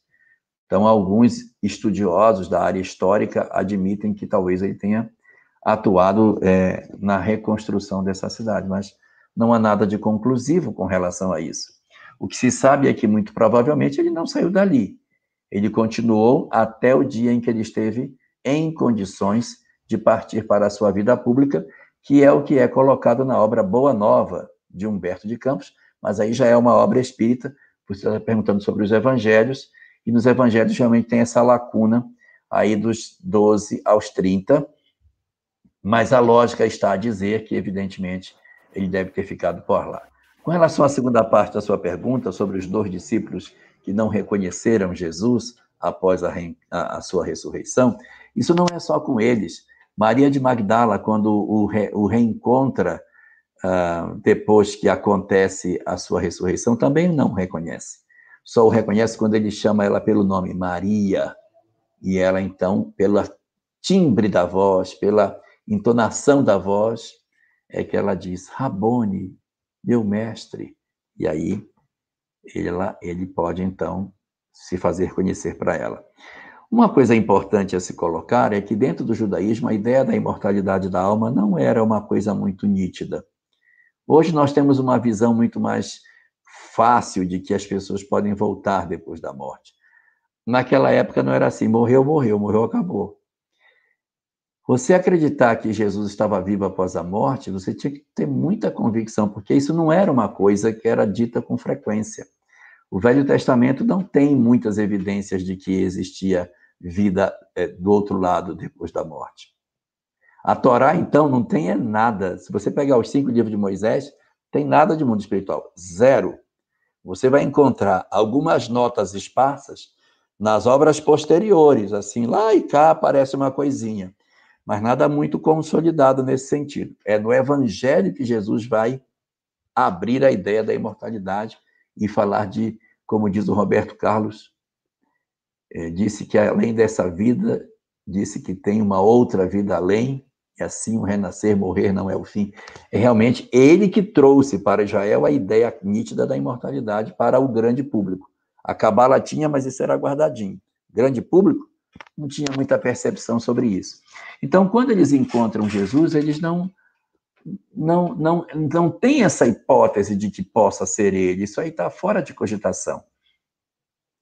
E só depois, quando ele parte o pão na mesa e a maneira como ele se comporta, é que evoca que aquele homem deveria ser o tal do Jesus que tinha sido crucificado. Não é possível. Meu Deus, era ele. Mas aí já era tarde demais. Então, é, é, é muito das nossas crenças pessoais, daquilo que se vai dentro da nossa alma para que a gente possa é, efetivamente acreditar. Hoje, se isso acontecesse, a gente não teria dúvida, porque a gente já estaria todo desconfiado. Quando aparecesse, a gente já estaria é, é, interessado nisso. Existe um, um capítulo do livro Contos e Apólogos, capítulo 38, chamado A Esmola da Compaixão, que fala de Pedro, o apóstolo, que está trabalhando e no final do. brigando com todo mundo, atendendo e reclamando, brigando com, a, com as pessoas que ele assistia. E quando chega no final do dia, já era começo da, da noite, já não tinha mais ninguém para atender, entra um peregrino. E aí ele está fechando a casa do caminho e sem virar de frente para o peregrino, ele diz assim: E tu, quem és tu que vens a essa hora quando o trabalho já está terminado?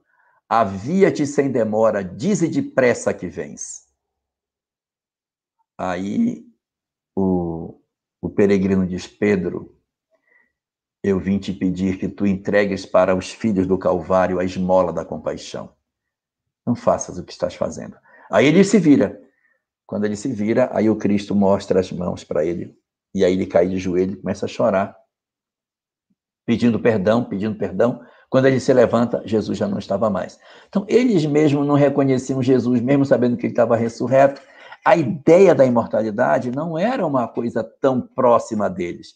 Era muito intenso isso. Foi tão intenso isso que foi o que motivou os discípulos a entregarem suas vidas para o propósito da divulgação do evangelho. Porque foi a partir da ressurreição de Jesus que eles perderam o medo daquilo que Roma poderia fazer com eles. Até então eles eram tíbios. Depois da ressurreição, eu não vou morrer, a morte não existe, eu continuarei vivo, eu vou pregar, e se vier a morte, que venha, porque eu vou continuar existindo, porque o meu Senhor está vivo, então eu estarei. Então, a ressurreição de Jesus foi a chave para que inflamasse de bons propósitos os discípulos e eles se consagrassem ao trabalho de divulgação da nova mensagem. Então foi muito forte isso. Talvez por isso eles não tivessem reconhecido, porque nas crenças, no conjunto de crenças dos judeus, não era razoável que alguém pudesse voltar da morte. Até dentro disso, tem uma pergunta aqui do Emerson. Ele fala o seguinte: no capítulo, no capítulo 4 é, do, Evangelho, do Evangelho, a resposta de Jesus a Nicodemos: sois mestres em. São, sois mestre em Israel e ignorar essas coisas? Poderia Jesus estar se referindo ao estudo da reencarnação na cabala judaica pelos mestres? Sim, sim, sim, sim. Isso então, mesmo. Então tá assim. Eu só quero, eu só quero dar um destaque para a questão de Nicodemos. Ah, vamos lá. É que as pessoas falam de Nicodemos e depois parece que ele desaparece do texto e não volta nunca mais. Não é verdade, viu? O mesmo Evangelho de João, que cita no capítulo 3 essa conversa de Jesus com ele, vai citar Nicodemos na crucificação. Quando Jesus desce da cruz, duas pessoas tiram ele da cruz. José de Arimateia e quem? Nicodemos. Aquele que era doutor da lei e que visitou Jesus na escuridão para não ser visto pelos outros, porque ele vai procurar Jesus à noite, agora assume Jesus às claras, em pleno dia, na frente de todos os sacerdotes, para mostrar que ele sim havia se convencido de que Jesus era o Messias. Então, a semente frutificou.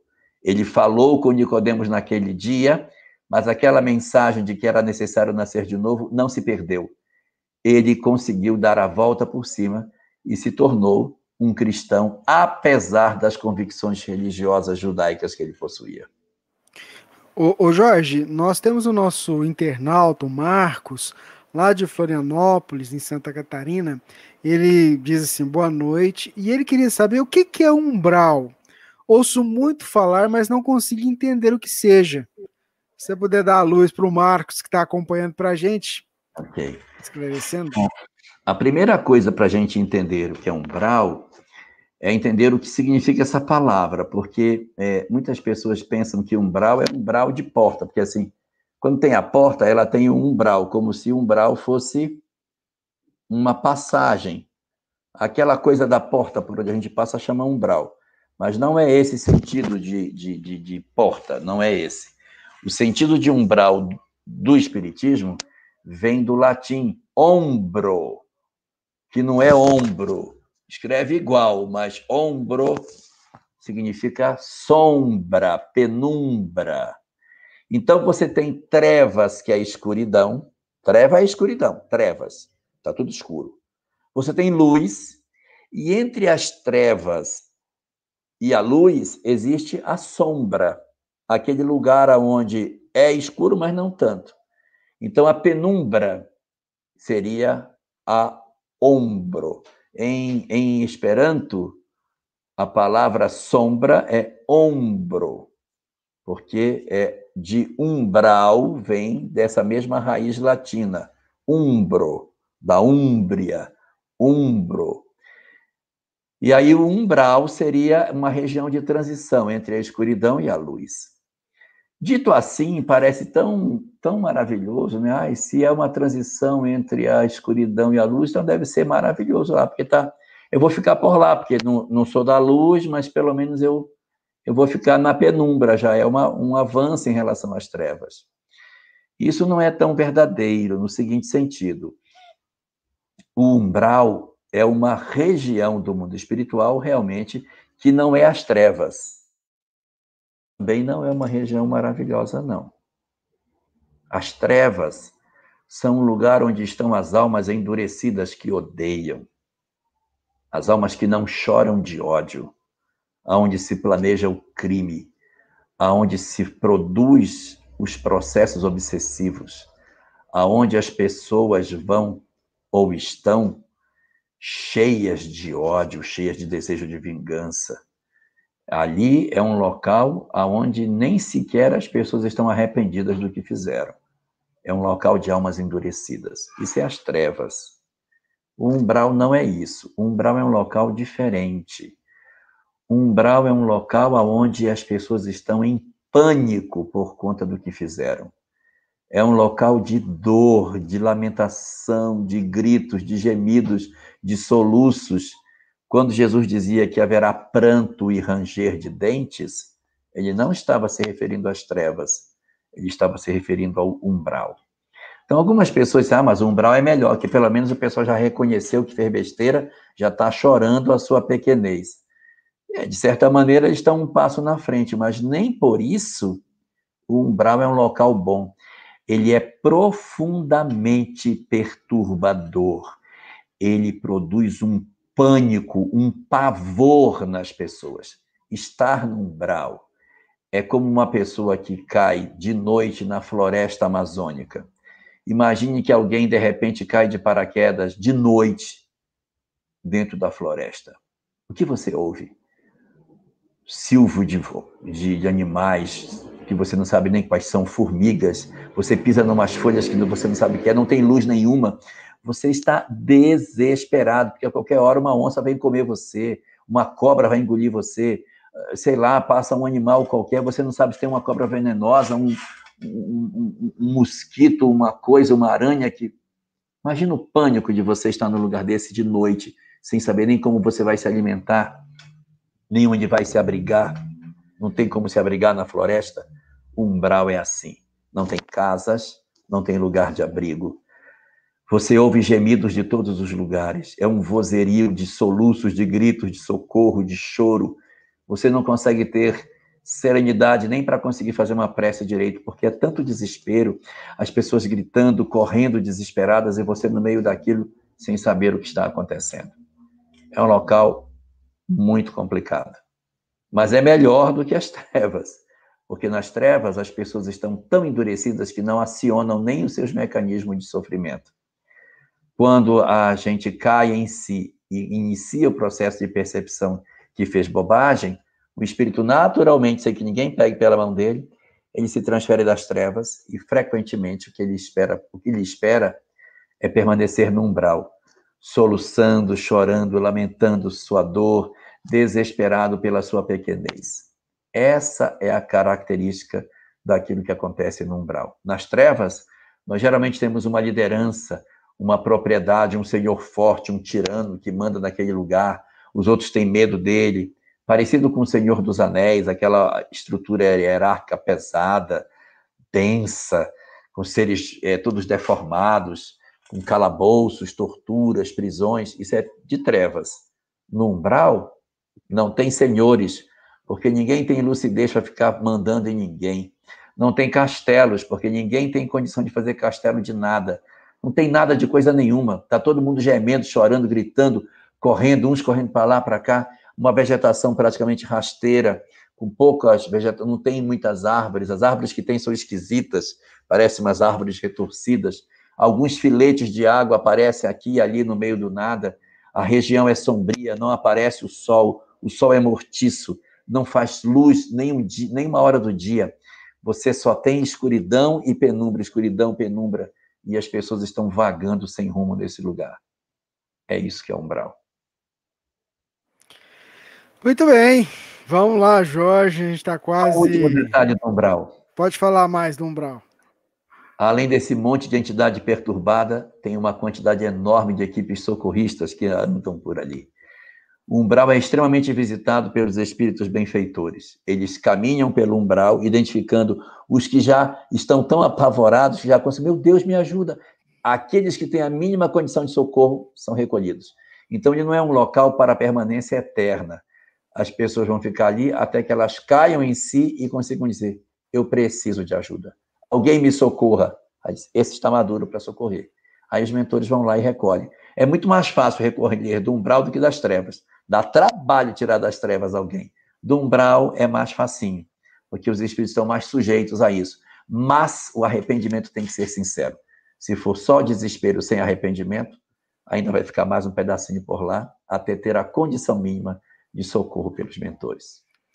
É o nosso Pinga Fogo, edição número 32. Gente, são muitas perguntas. É aquela coisa, a gente não vai conseguir trazer todas para que o Jorge possa responder hoje, mas semana que vem a gente vai para mais uma edição e aí a gente vai sempre que possível colocando os questionamentos que estão nos chegando. E outra coisa que é muito importante, a gente tem que pesquisar, a gente tem que buscar o estudo, o aprimoramento, né? E aos poucos a gente vai conseguindo se esclarecer. A gente vai, já são 32 programas, né, de uma hora e 45 minutos mais ou menos, e muitas perguntas já foram feitas. A gente está montando um esquema, a gente até combinou aqui com o Jorge, e assim, a gente vai colocar na, na parte de texto aí do, do YouTube, por exemplo, o tempo né, em que aparece a pergunta. Então você vai poder pesquisar por tema. Então você quer saber lá sobre umbral. Aí o Jorge começou a falar aqui no minuto é, de uma hora e 40 minutos, você vai estar tá lá, só clicar que vai direitinho na resposta que o Jorge está fazendo.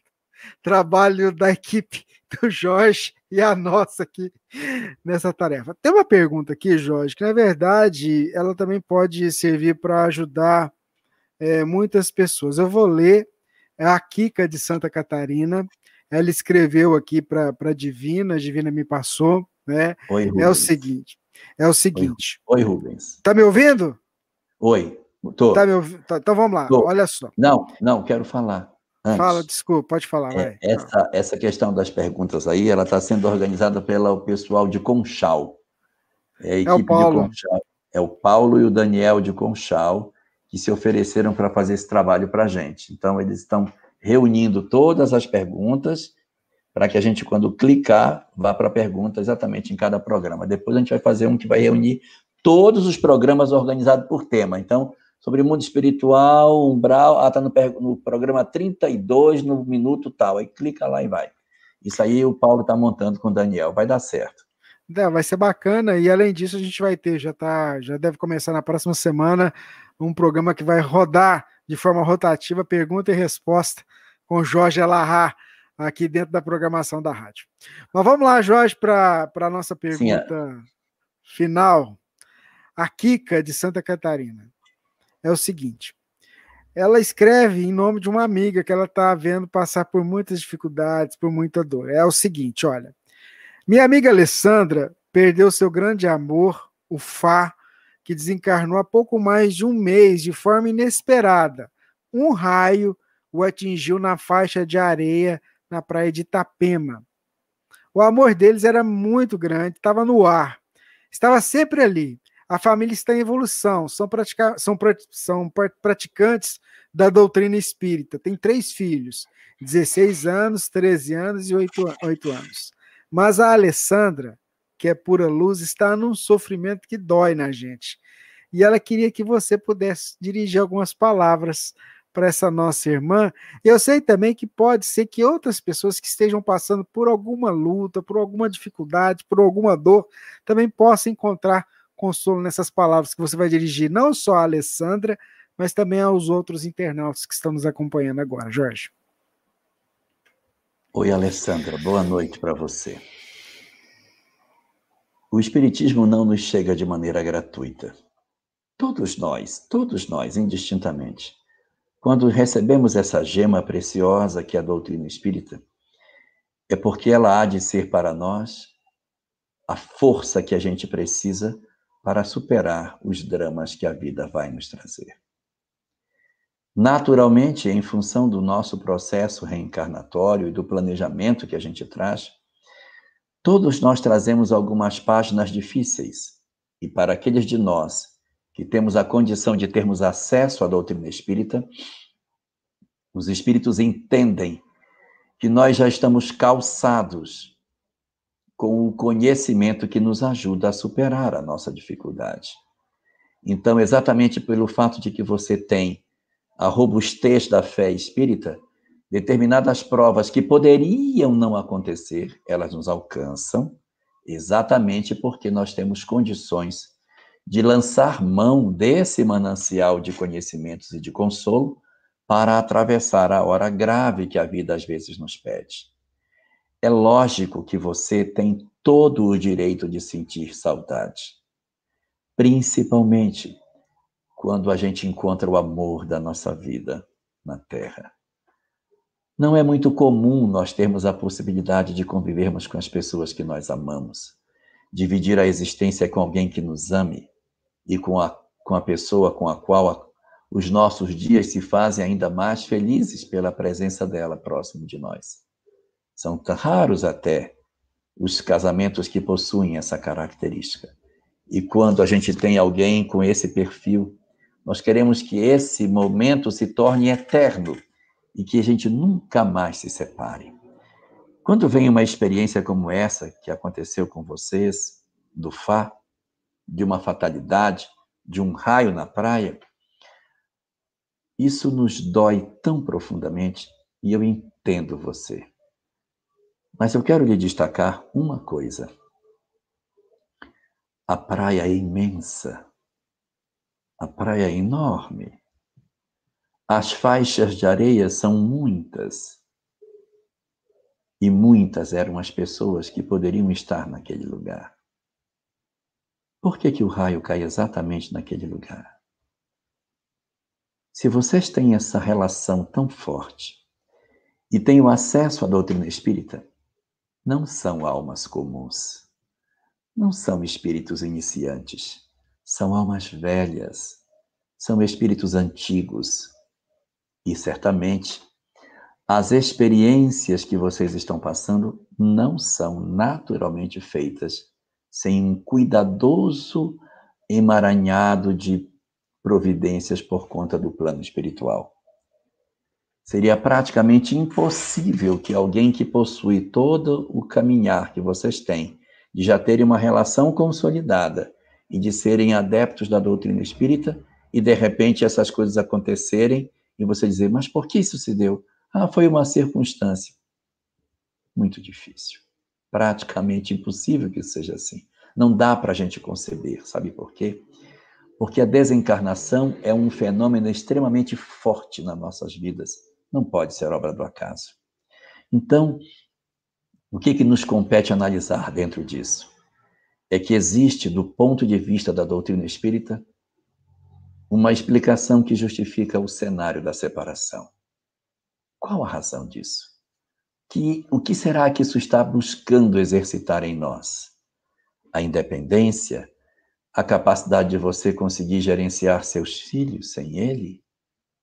o dom de você se desenvolver, criando as potencialidades que você ainda não possuía por conta dele fazer muitas coisas que ficavam a cargo dele e você acabava não desenvolvendo?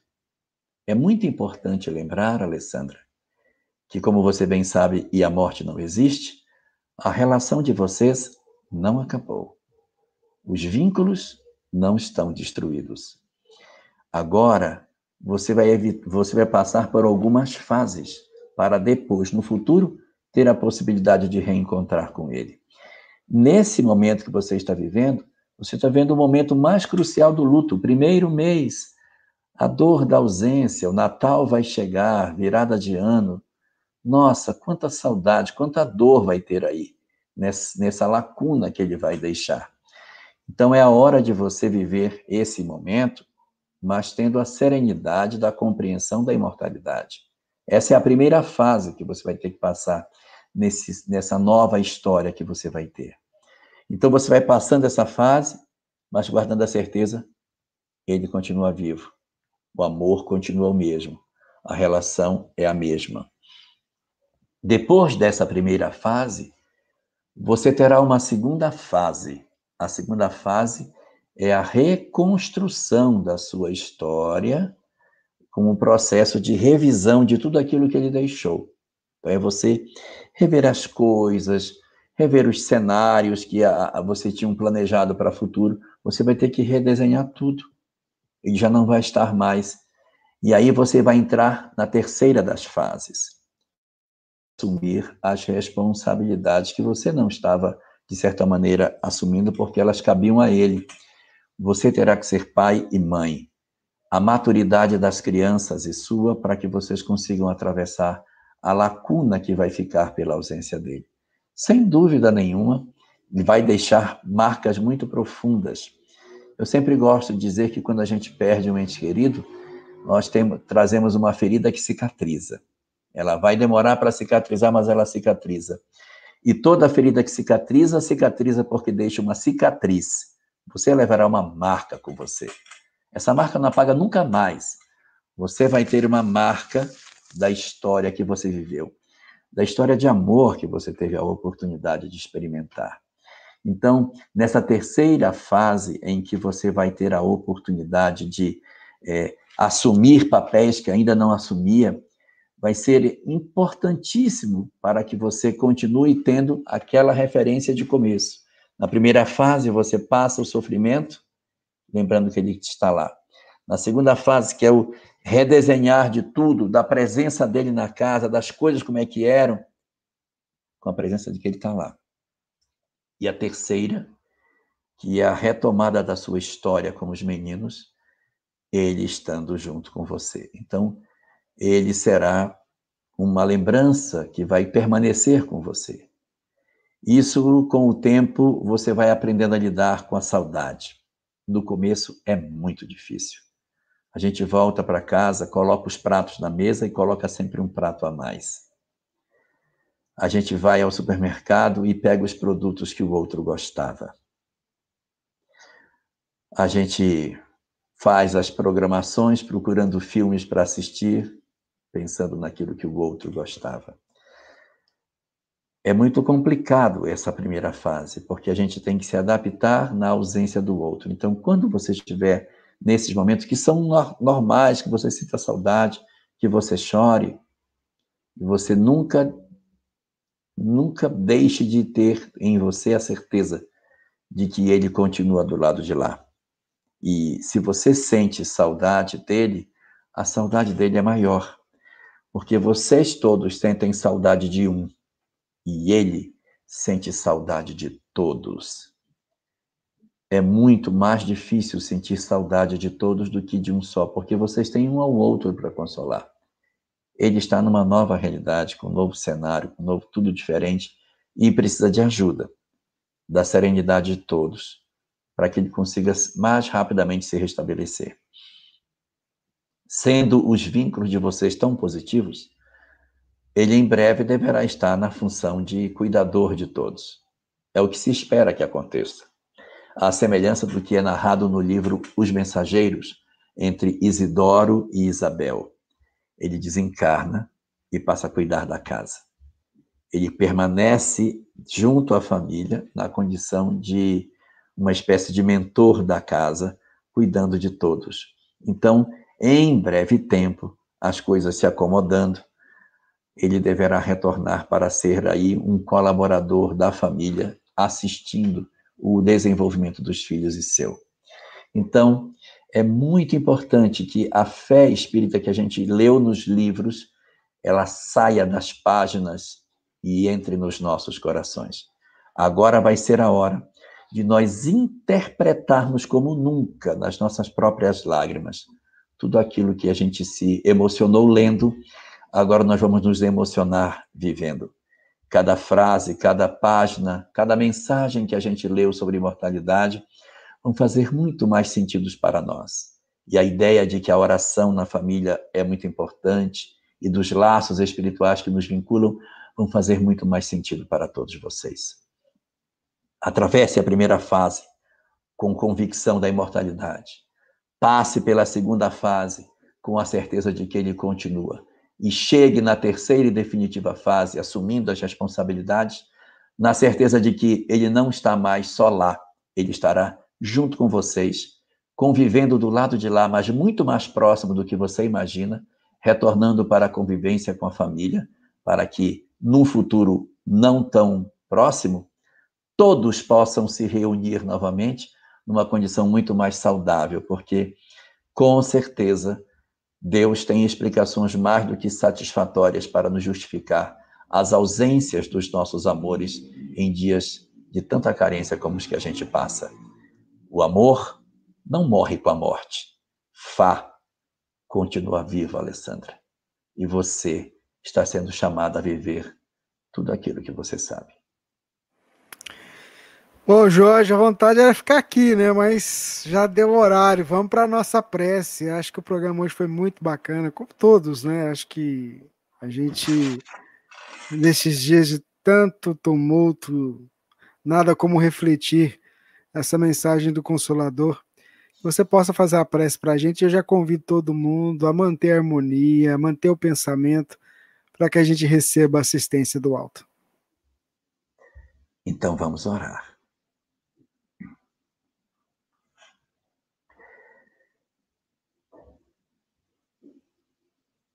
Querido Senhor das nossas vidas,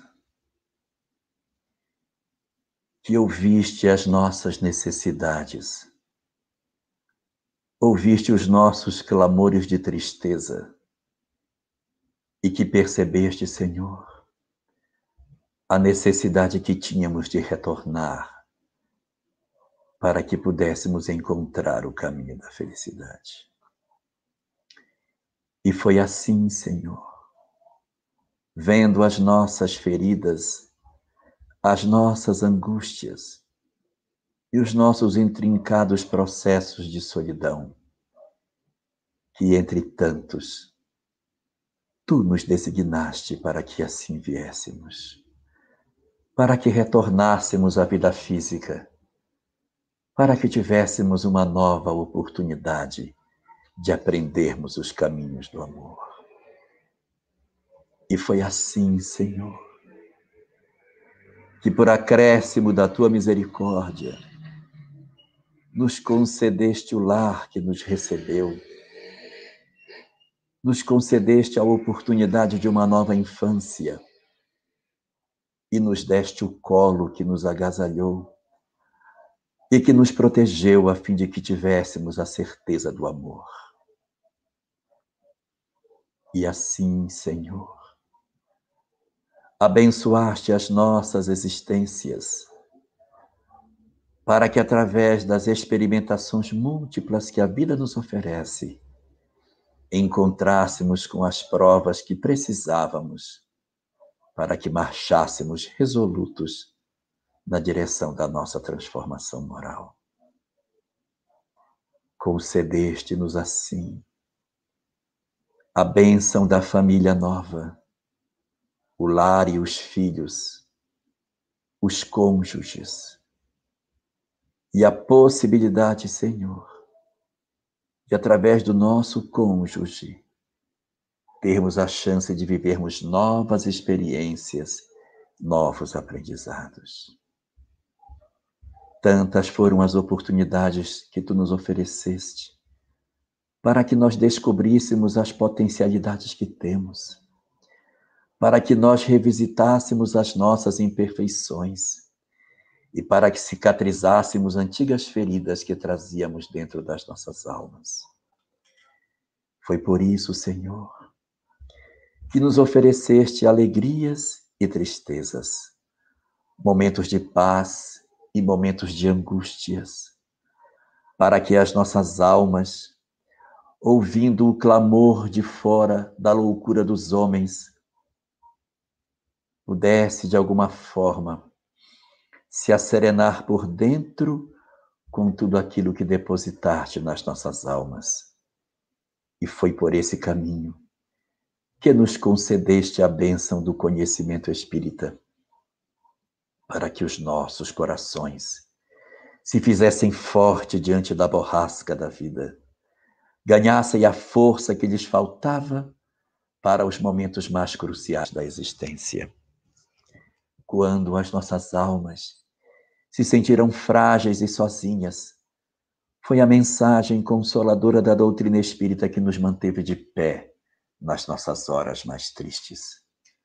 Foi tu, Senhor, que contiveste as nossas alegrias excessivas para que não nos para que não enlouquecêssemos com as virtudes que nos concedeste, com as possibilidades que tu nos deste mas o conhecimento espírita freou as nossas impulsividades para que não perdêssemos a lucidez nas nossas horas mais alegres. Foi assim, Senhor, de experiência em experiência, que moldaste a cada um de nós novamente, que nos tornaste adultos, capazes de reler as nossas existências e contemplar a manifestação da tua presença nas nossas horas alegres e nas horas tristes, para que nós hoje pudéssemos bendizer as nossas lágrimas, as nossas angústias e os múltiplos nãos que a vida nos concedeu, sem que nós, na época, entendêssemos a razão de todas essas coisas.